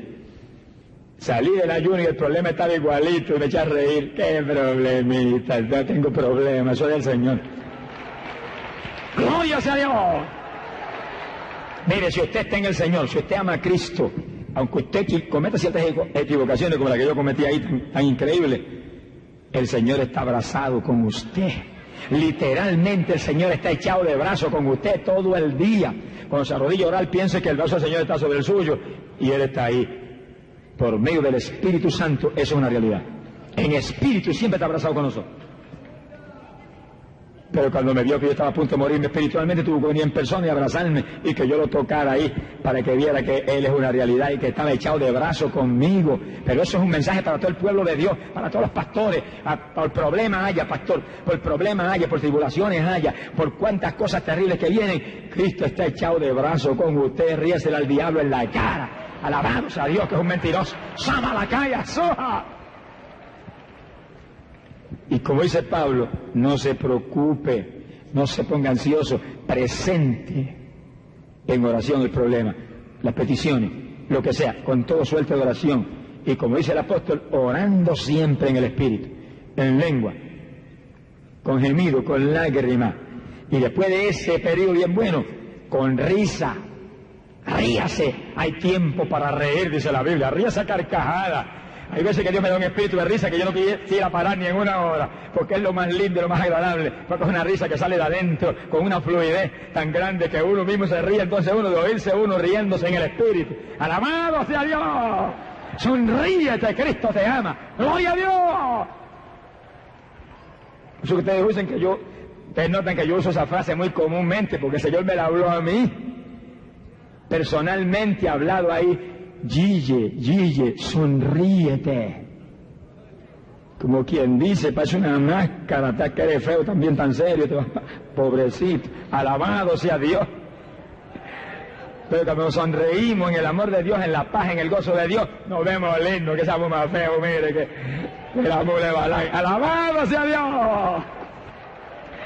Sea bendito el Señor. El pueblo de Dios es un pueblo que tiene gozo, que tiene paz. Pero hable eso hermano que viene, tengo este problema. Hermano, hable paz, hable gozo. No diga tengo este problema, digo, no tengo problema. Diga, estoy libre, estoy bien, estoy gozoso. Y no hay problema ninguno. Problema lo tiene el Señor.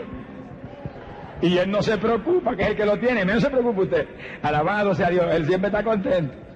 Él tiene la victoria de los siglos, su reino será eterno, nunca será raído. Y nosotros somos miembros de ese reino si actuamos como Él pero es una orden apostólica. La repito de nuevo por si no le gustó. Sonríase, que se le... Dice, por nada estéis afanosos, ni por los hijos que están perdidos, ni por la hija que es una prostituta, ni por el otro hijo que es un adicto a droga, ni por el esposo que es un adúltero, ni por nada, por nada estéis afanosos, ni tristes, ni atribulados. Sonríase, le entregó eso a Cristo, está resuelto, está salvo, está cubierto por la sangre ya, está ya escrito arriba. Créalo por la fe que Dios lo hace. ¡Alzala y asójama! Pero mientras esté atribulado y triste y desesperado, usted está arruinando el plan de Dios. Usted mismo está arruinando la obra de Dios. Porque usted está dudando de lo que Dios ha prometido. El reino de los cielos hace fuerte, los valientes lo arrebatan. Tenemos lo que hablamos, lo que hablamos somos, hermano. Y los científicos han estudiado cuidadosamente el sistema nervioso. Dice que lo que uno habla afecta todo el sistema. Y lo que uno habla afecta todas las conexiones nerviosas que vienen al cerebro. Qué cosa tremenda. Es verdad que ese Señor se la sabe toda.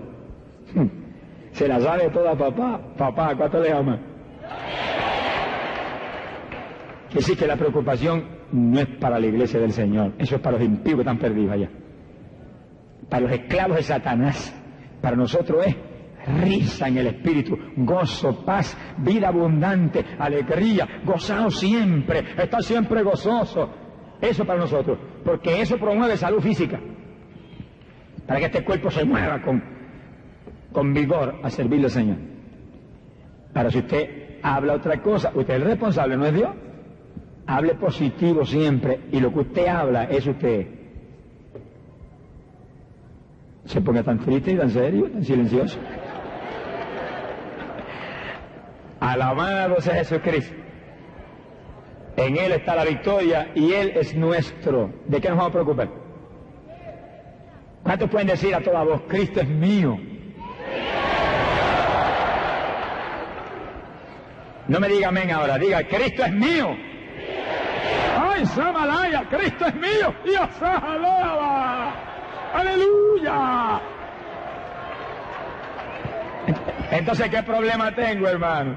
Y si cuando venga el problemita, diga, tú eres mío, tú eres mío, tú eres mi descanso. Yo tenía, antes estaba cargado y trabajado, pero ahora estoy en tu descanso. Mira que el diablito viene con este problemita. Toma, y tíralo, tíralo para arriba. Haga con la mano así, como que literalmente tira una bolita. Toma esta bolita del problemita. Es tuya, yo soy libre. Gracias. Y ríase entonces. Y alaba entonces. Y habla en lengua entonces. Y, y llore por las almas entonces. ¡Gloria a Dios! ¡Amayaba!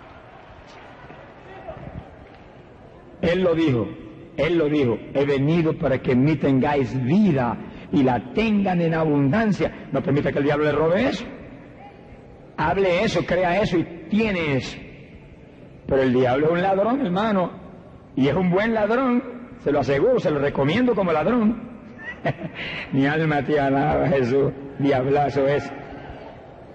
Fíjense el verso 7 lo que dice. Si vencemos en lo que nos prescribe el verso 6, mire lo que viene. Dice, y entonces la paz de Dios, la paz de Dios, que sobrepuja todo entendimiento, guardará vuestros corazones y vuestros pensamientos en Cristo Jesús. Hmm.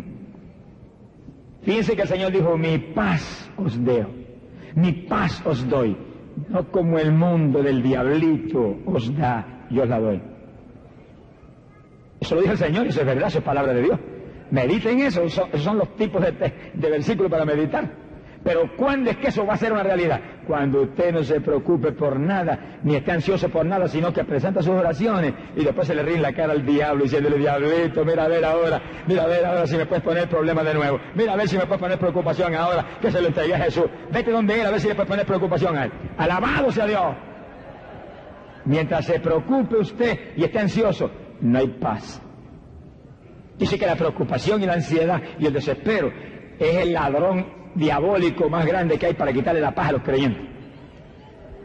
Pero Cristo dijo, mi paz os doy. ¿Hable eso? Tengo tu paz. Tú lo dijiste que me la diste, tú lo dijiste que yo la tengo, la tengo, lo creo, lo creo. Y según medita en eso y habla eso, el demonio de tristeza se va, el demonio de ansiedad y preocupación se va, el demonio de congoja se va, el demonio eh, deprimente se va, y usted de pronto siente ganas de reír. Ríase entonces, no, no aguante la risa, no, ríase. Gloria a Dios. Porque esa risa en el espíritu nos edifica. Es una bendición. Las lágrimas en el espíritu son pan, edifican. Que son lágrimas no por tus problemas, sino por, las almas perdidas. O por arrepentimiento, por algo que hayamos hecho que no está bien. Pero según eso edifica, la risa en el espíritu también edifica, nos da más paz todavía, más gozo todavía, más bendición del espíritu todavía. ¿Cuántos le aman? Hay poder en Jesús. Gloria al Señor. Ahora, vamos al versículo 8. Y agárrese bien ahora. Agárrese bien del Señor. Dice, por lo demás, hermanos, todo lo que es verdadero, todo lo honesto, todo lo justo, todo lo puro, todo lo amable, todo lo que es de buen nombre, todo, si hay virtud alguna, si algo digno de alabanza, en esto pensar. Lo que no se ajusta a eso, no lo piense. Porque el Señor reclama que meditemos en su palabra, porque su palabra se ajusta a todo esto. Pero el diablo reclama que medites en lo de él. Los dos señores le prescriben a usted la misma medicina. Señor dice, medita en mi palabra de día y de noche, no la partes de tu mente, no la partes de tu boca. Y el diablo dice, medita en lo mío de día y de noche. No lo apartes de tu boca ni de tu mente. Y ahí están muchos creyentes todavía. Meditando en tragedias, en tristezas, en congojas, en problemas, en cosas negativas, en fracaso. Y por eso están fracasados. En enfermedad y todo eso. Y hay creyente que hasta, ay, si llega a dar cáncer. Te da asegurado. Prepárate que viene para donde ti ya mismo. Pero si tú dices, no me puede tocar el cancercito porque Cristo en la cruz me sanó, no me puede tocar, mire, la leucemia porque Cristo en la cruz la crucificó, y yo soy libre por la fe en Jesucristo, estoy sano y sigo sano hasta el rato. Así estará. Mi alma te alaba, Jesús. El profeta David oraba en muchas ocasiones y decía, vivifícame según tu palabra. ¿Qué clase de salud tendría David? En las batallas mataba a sus diez mil, dice.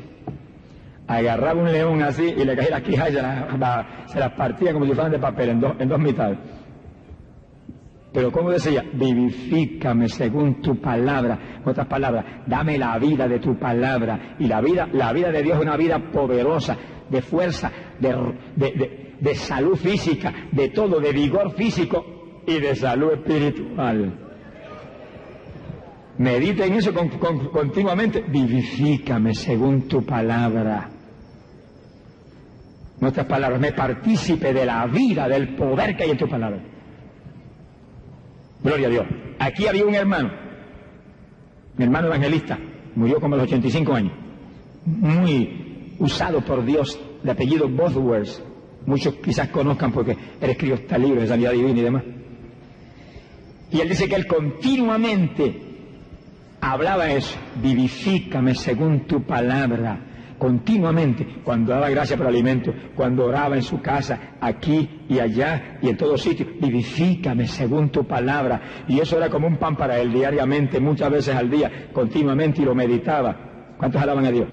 Hay poder en Jesucristo. ¿Cuál fue el resultado de eso en ese evangelista?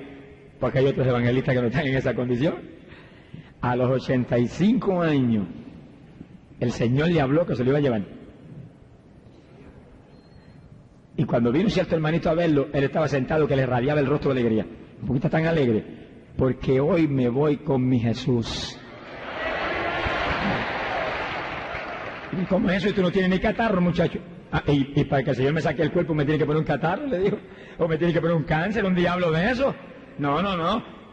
Él me va a sacar del cuerpo y yo me voy con él. Él viene a buscarme y yo me voy con eso todo. El cuerpo se va a quedar ahí tirado.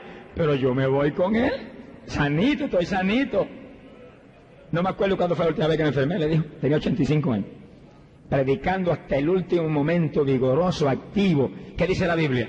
En la vejez. Sonríense los viejitos. En la vejez darán fruto todavía, llenos de savia y de vigor. Que sí que para los creyentes, Señor, no hay vejez ninguna. Lleno de savia y de vigor, ¿qué le puede decir a usted? Viejo está el que está hecho un mocleque ahí, está hecho un escombro, ay, ay, qué cosa mal me siento, y el diablo me da tan duro, y es que ese diablo me ataca tanto. ¿Y qué ha hecho usted que no ha brincado encima de él y le ha dado contra el suelo en el nombre de Jesucristo? ¿Qué ha hecho usted que no ha sacado la espada y lo ha cortado todo? Toma, diablo, esto, soy más que vencedor por aquel santo que tanto me amó. Esa es la palabra. Y lo ataca con la palabra, y lo ataca. Todo lo puedo en Cristo que me fortalece y lo ataca. Y se recuesta a meditar en esa palabra. Mire, vuela el diablo alas tiene para volar. Mi alma te alaba. Vuela.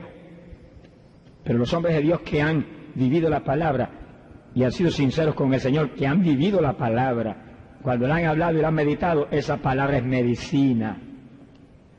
Sea bendito el Señor. ¿Cuántos alaban al Señor? Mi alma te alaba, Jesús. Sea bendito el nombre de Dios.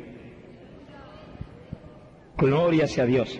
Resumiendo lo que estamos diciendo, que sí que por nada se preocupe, ni tenga ansiedad por ninguna cosa, porque si usted se preocupa o se pone ansioso, arruinará sus oraciones.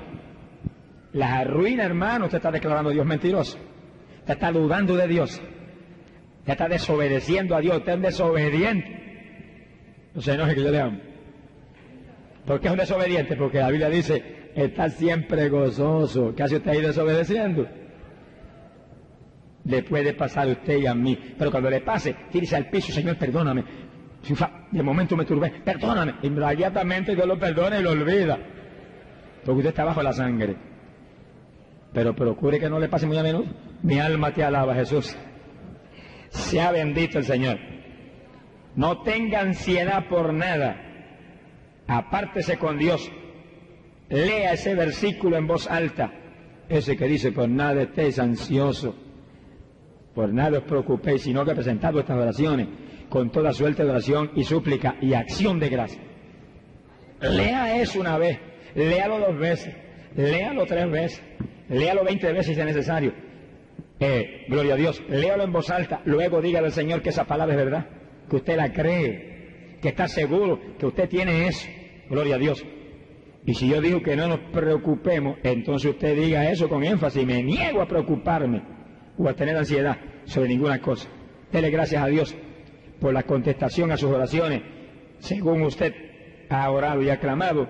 Y siga meditando en esa palabra y hablando positivo sobre ella y dando gracias a Dios por su ayuda. Esto irá trayendo paz a su espíritu.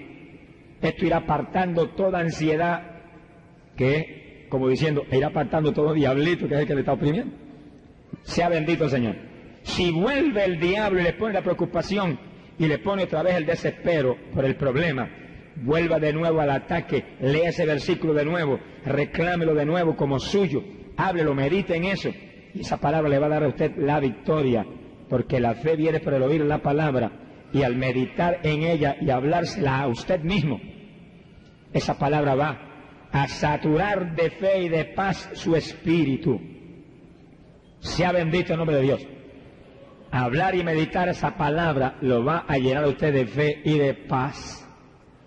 No hay diablo que resista esa palabra, porque esa es la espada del espíritu que corta todas las ataduras de Satanás. Bendito sea el Señor Jesús. Como resultado de practicar esto, la Biblia dice, que la paz de Dios que sobrepuja todo entendimiento guardará nuestros corazones y nuestros pensamientos en Cristo Jesús. Gloria sea Dios. Y sí que para usted tener esa paz tan sobrenatural, usted tiene que practicar lo que establece ese versículo número 6. Y sí que fíjense que vayan viendo los versículos que hay para ustedes comenzar a meditar en la palabra. Primero lo del amor, Segundo, este punto de la preocupación, porque esto es la desobediencia a la palabra que le va a dañar hasta su salud física. Después Dios le dará muchos otros eh, que son de importancia también. Quiere decir que usted tiene que ser un hacedor de la palabra para conquistar la paz que Dios solamente puede dar. Mientras usted se preocupe, usted es un hacedor de la palabra. Porque la palabra dice, no estéis ansiosos por nada. La palabra dice, estar siempre gozoso. Pues si usted está preocupado, no es un hacedor de la palabra, está desobedeciendo la palabra. Pero es que el problema es fuerte, el problema me agobia. Pues ahí que tiene que meditar en la palabra, cortando esos demonios con esa palabra que es la espada del Espíritu, hasta que huyan. Resistid al diablo y de vosotros huirá. ¿Pero con qué lo va a resistir? Con la palabra. Se la habla en voz alta, se la recita. Mira, diablito, qué poemita lindo te voy a recitar. Y el diablo se tapa, los, tapa las orejotas. No me hables eso. Lo voy a hablar. Te va o lo hablo. Alabado sea Dios. Y ahí que está la victoria. Pero el diablo que quiere que tú le hables, estoy mal, estoy enfermo, estoy adolorido, a lo mejor es cáncer, a lo mejor es una úlcera, a lo mejor eh, eh, es un diablo mentiroso. Eso es lo que es. Échelo fuera en el nombre de Jesucristo. Usted tiene la espada del Espíritu para hacerlo huir sea bendito el nombre de Jesucristo. Gloria al nombre de Dios. Bendito sea Dios. Luego, hermanos, abundando por última vez en el verso 8, dice que es tan importante eso. Ahí nos da doctrina decisiva. Pablo, apóstol de Jesucristo. Gloria al Señor. Gloria sea Dios. Dice el apóstol, por lo demás, hermanos, verso 8, todo lo que es verdadero, lo honesto, lo justo, lo puro, lo amable, lo que es de buen nombre, si hay virtud alguna en ello, si es algo digno de alabanza, en eso pensad. Y si usted piensa lo que usted piensa, lo que habla, de eso hablad. Por lo tanto, cuestiones de mal gusto, no las hable cuestiones deshonestas, no las hable. Chistecitos mundanos, no, lo, no ensucie la lengüita esa, hermano, que esa lengüita es de Cristo. Todavía hay hermanos que hacen chistes deshonestos, hermano. Si usted lo hace, Señor, perdóname. Eso es todo. No se ponga triste ni se deprima. Perdóname, no lo vuelva a hacer. Y si se le zafa a uno, reprenda al diablo y tires al piso, renuncio a este diablo sucio en el nombre de Jesucristo. Y ordénale que se vaya. Y medita en la palabra, ahí, ahí, esto que está ahí. Tú dijiste todo lo que es verdadero, todo lo que es honesto, honesto, todo lo que es justo, todo lo que es puro, puro. Gloria a Dios. Todo lo que es amable, todo lo que es de buen nombre, si hay virtud alguna en ello, si hay algo digno de alabanza, en esto pensar.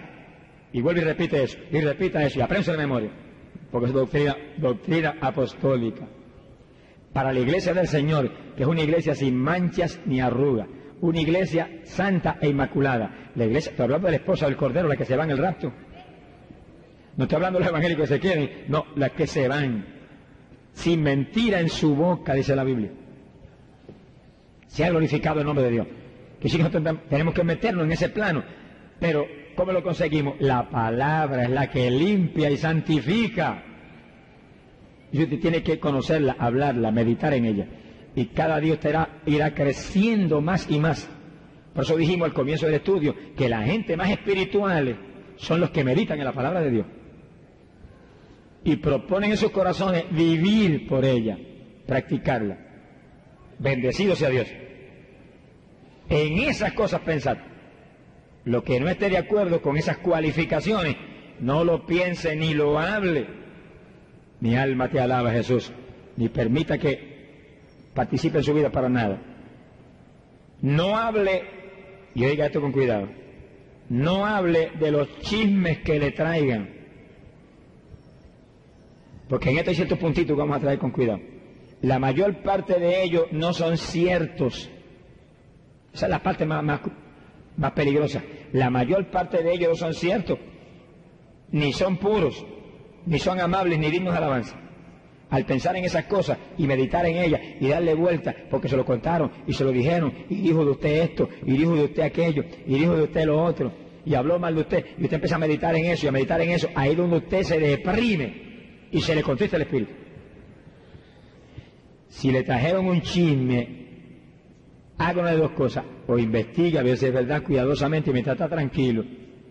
Tranquilo investiga, a ver si hay dos testigos que, que puedan confirmar. Porque si no son dos testigos, no acepte el, testimonio de un testigo, porque son antibíblicos. Con el testimonio de dos o más testigos, usted puede aceptar cualquier cosa y creerla. Pero mientras usted investiga en su mente, no creo hasta que tú no me lo confirmes con dos testigos no creo nada. Estoy, mi corazón está cerrado al asunto. Y si usted tiene todavía más estatura espiritual, no investigue nada. Ore por la persona y diga, Señor, perdónalo. Si fue verdad, perdónalo. Lo vamos más ahora. Y búsquelo y abrácelo y béselo. Alabado sea Dios. Búsquelo y abrácelo y béselo. Por ejemplo, fíjense en el caso de Abraham. Abraham tuvo problemas con Lot. Conocen el pasaje bíblico, saben lo que no vamos a entrar en muchos detalles. Y Abraham vio que era prudente que se separaran. Pero Abraham no aborreció a Lot, ni odió a Lot. Abraham siguió gimiendo y clamando por Lot hasta el punto que él fue el factor decisivo para que Lot fuera sacado de Sodoma por los ángeles y no pudiera caer el fuego de Dios hasta que no salió Lot de Sodoma. Es decir, Abraham siguió amándolo.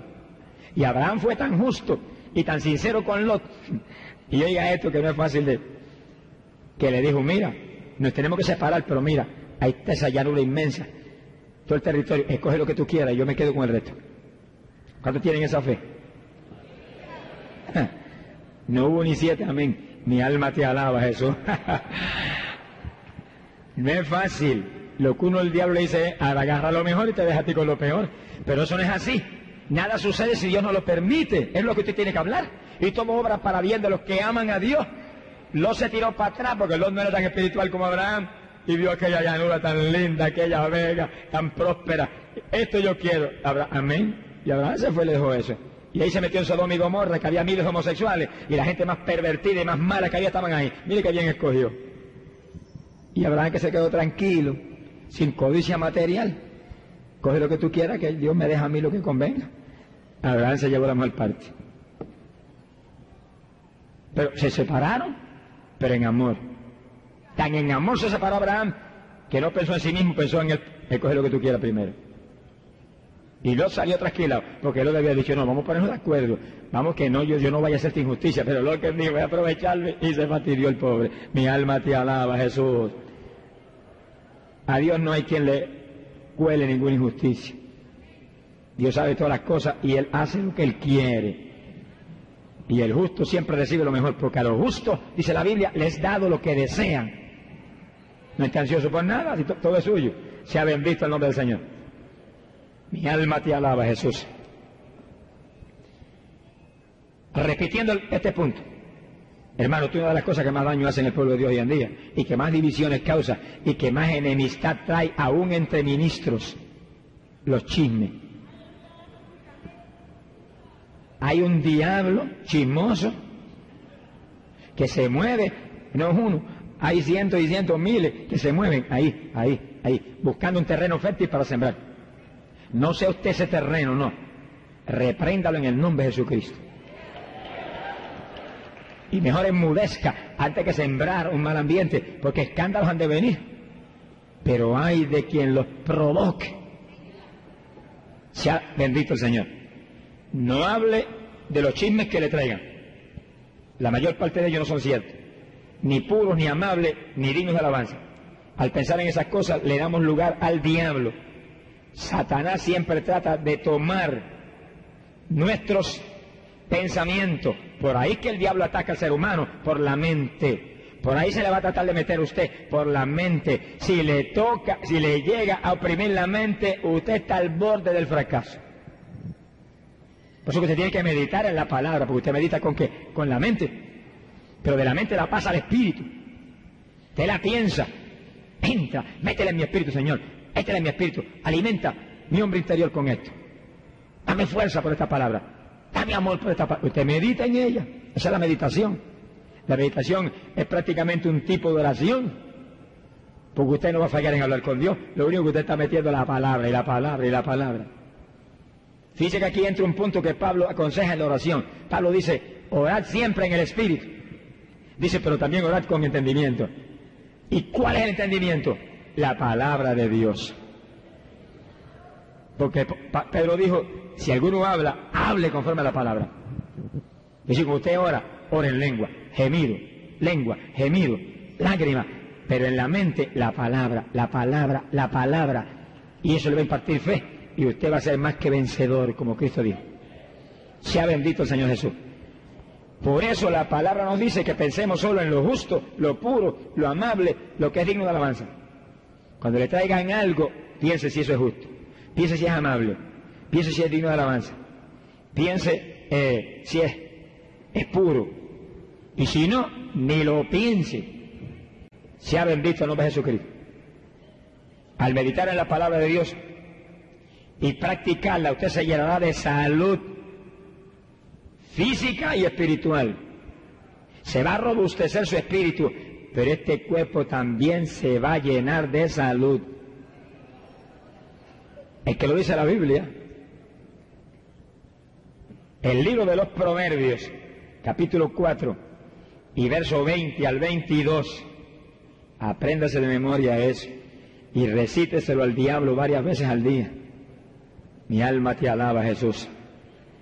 Proverbios capítulo 4, verso 20 al 22. Dice, Hijo mío, esto es para los hijos de Dios, Hijo mío, está atento a mis palabras, inclina tu oído a mis razones, no se aparten de tus ojos, que sí que leas la palabra continuamente, guárdalas en medio de tu corazón, medite en ella de día y de noche, lo mismo, porque son vida a los que las hallan y medicina para todo tu cuerpo, gloria a Dios.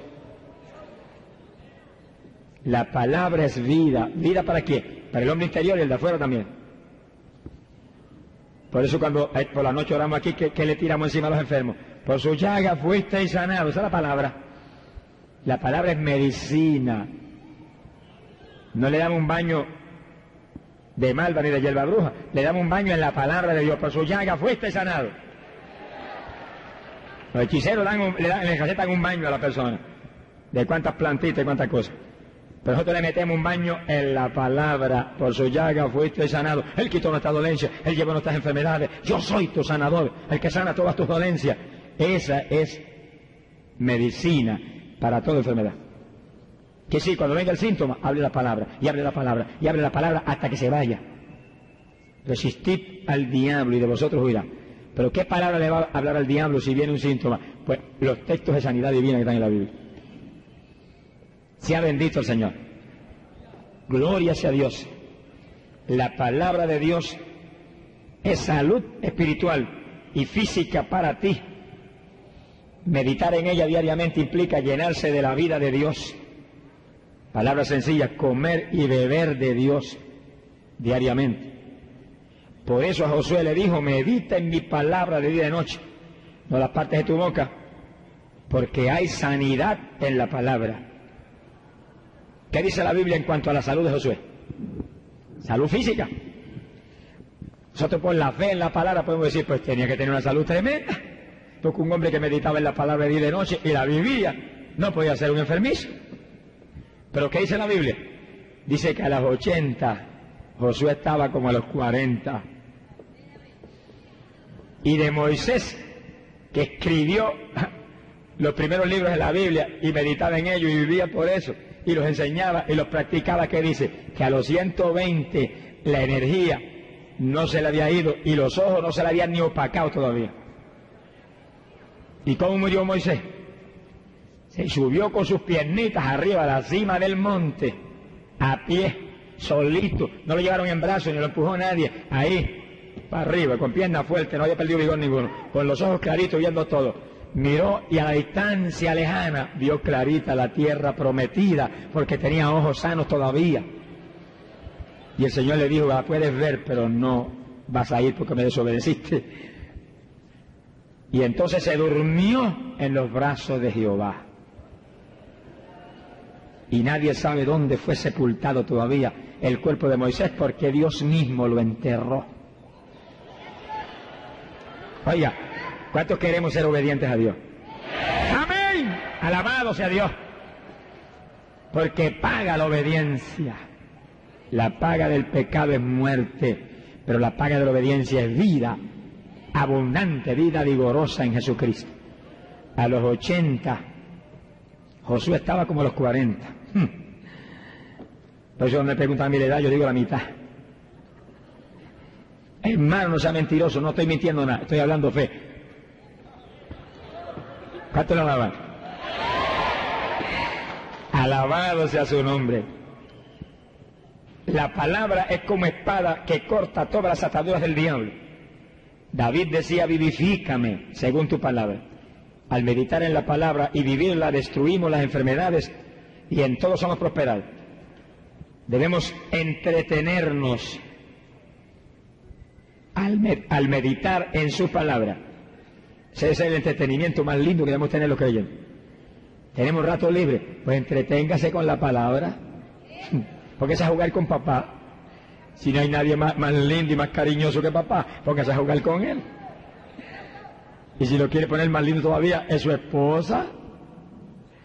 ¿Quién que ama a su esposa no le gusta ser cariñoso con ella? Y pasar la mano y acariciarla con cariño, con pureza, con amor, porque es la esposa que uno ama. Pues no hay esposo más lindo que Jesucristo, y estamos hablando espiritualmente. Cuando se pone a meditar, usted lo está acariciando a Él con el perfume de su palabra. Sea bendito el nombre de Dios. Y usted va a salir de ahí gozoso. ¿Para qué es que se detiene la gente? Bueno, para recibir alguna alegría, algún gozo. Van a una película porque se gozan viendo las diabluras de los adúlteros de Hollywood. Pues se meten frente a la televisión a, a reírle las gracias a dos o tres eh, homosexuales y gente pervertida. Y entretenerse ahí porque les gusta el boxeo y se emocionan. Y la lucha libre se emocionan. Y una novela mundana se emocionan. Pero hermano, el sentir de la carne es muerte. Pero cuando usted se pone a meditar en la palabra, que usted se está edificando interiormente, lo de afuera se va a sentir lleno de gozo también, porque la paz que sobrepuja todo entendimiento va a cubrir su corazón. Alabado sea Dios. Así que no hay mejor entretenimiento para nosotros que meditar en la palabra de Dios. Va a salir de ahí como en un refrigerio. y va a crecer espiritualmente y va a agradar a Dios porque Dios lo ordena que lo hagamos. Debemos entretenernos y entrenarnos en, el, en la actividad de meditar en la palabra. Es decir, que usted se va edificando y se va entrenando según va practicando diariamente.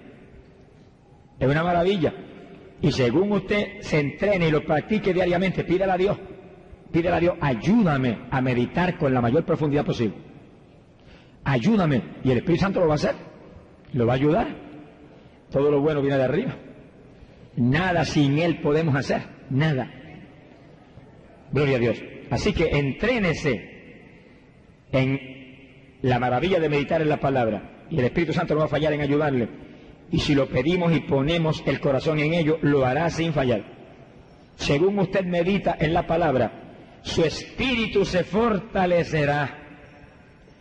El que quiera desarrollar su espíritu, hacerlo crecer, hacerlo robustecerse, meditar en la palabra es uno de los secretos bíblicos para eso. Porque la palabra es potencia de Dios, fuerza de Dios, pan de Dios, y según usted come pan, el de afuera se fortalece. Pero según come pan de vida, pan espiritual, come de la palabra, su espíritu se fortalece. Hay pan para el de afuera, hay comida para el de afuera y hay comida para el de adentro. Usted es un espíritu, pues usted tiene que comer más de adentro que para de afuera. Porque usted no es esto, usted es un espíritu que tiene un cuerpo, que vive en un cuerpo y tiene un alma. Esa es la Trinidad nuestra. Usted es un espíritu.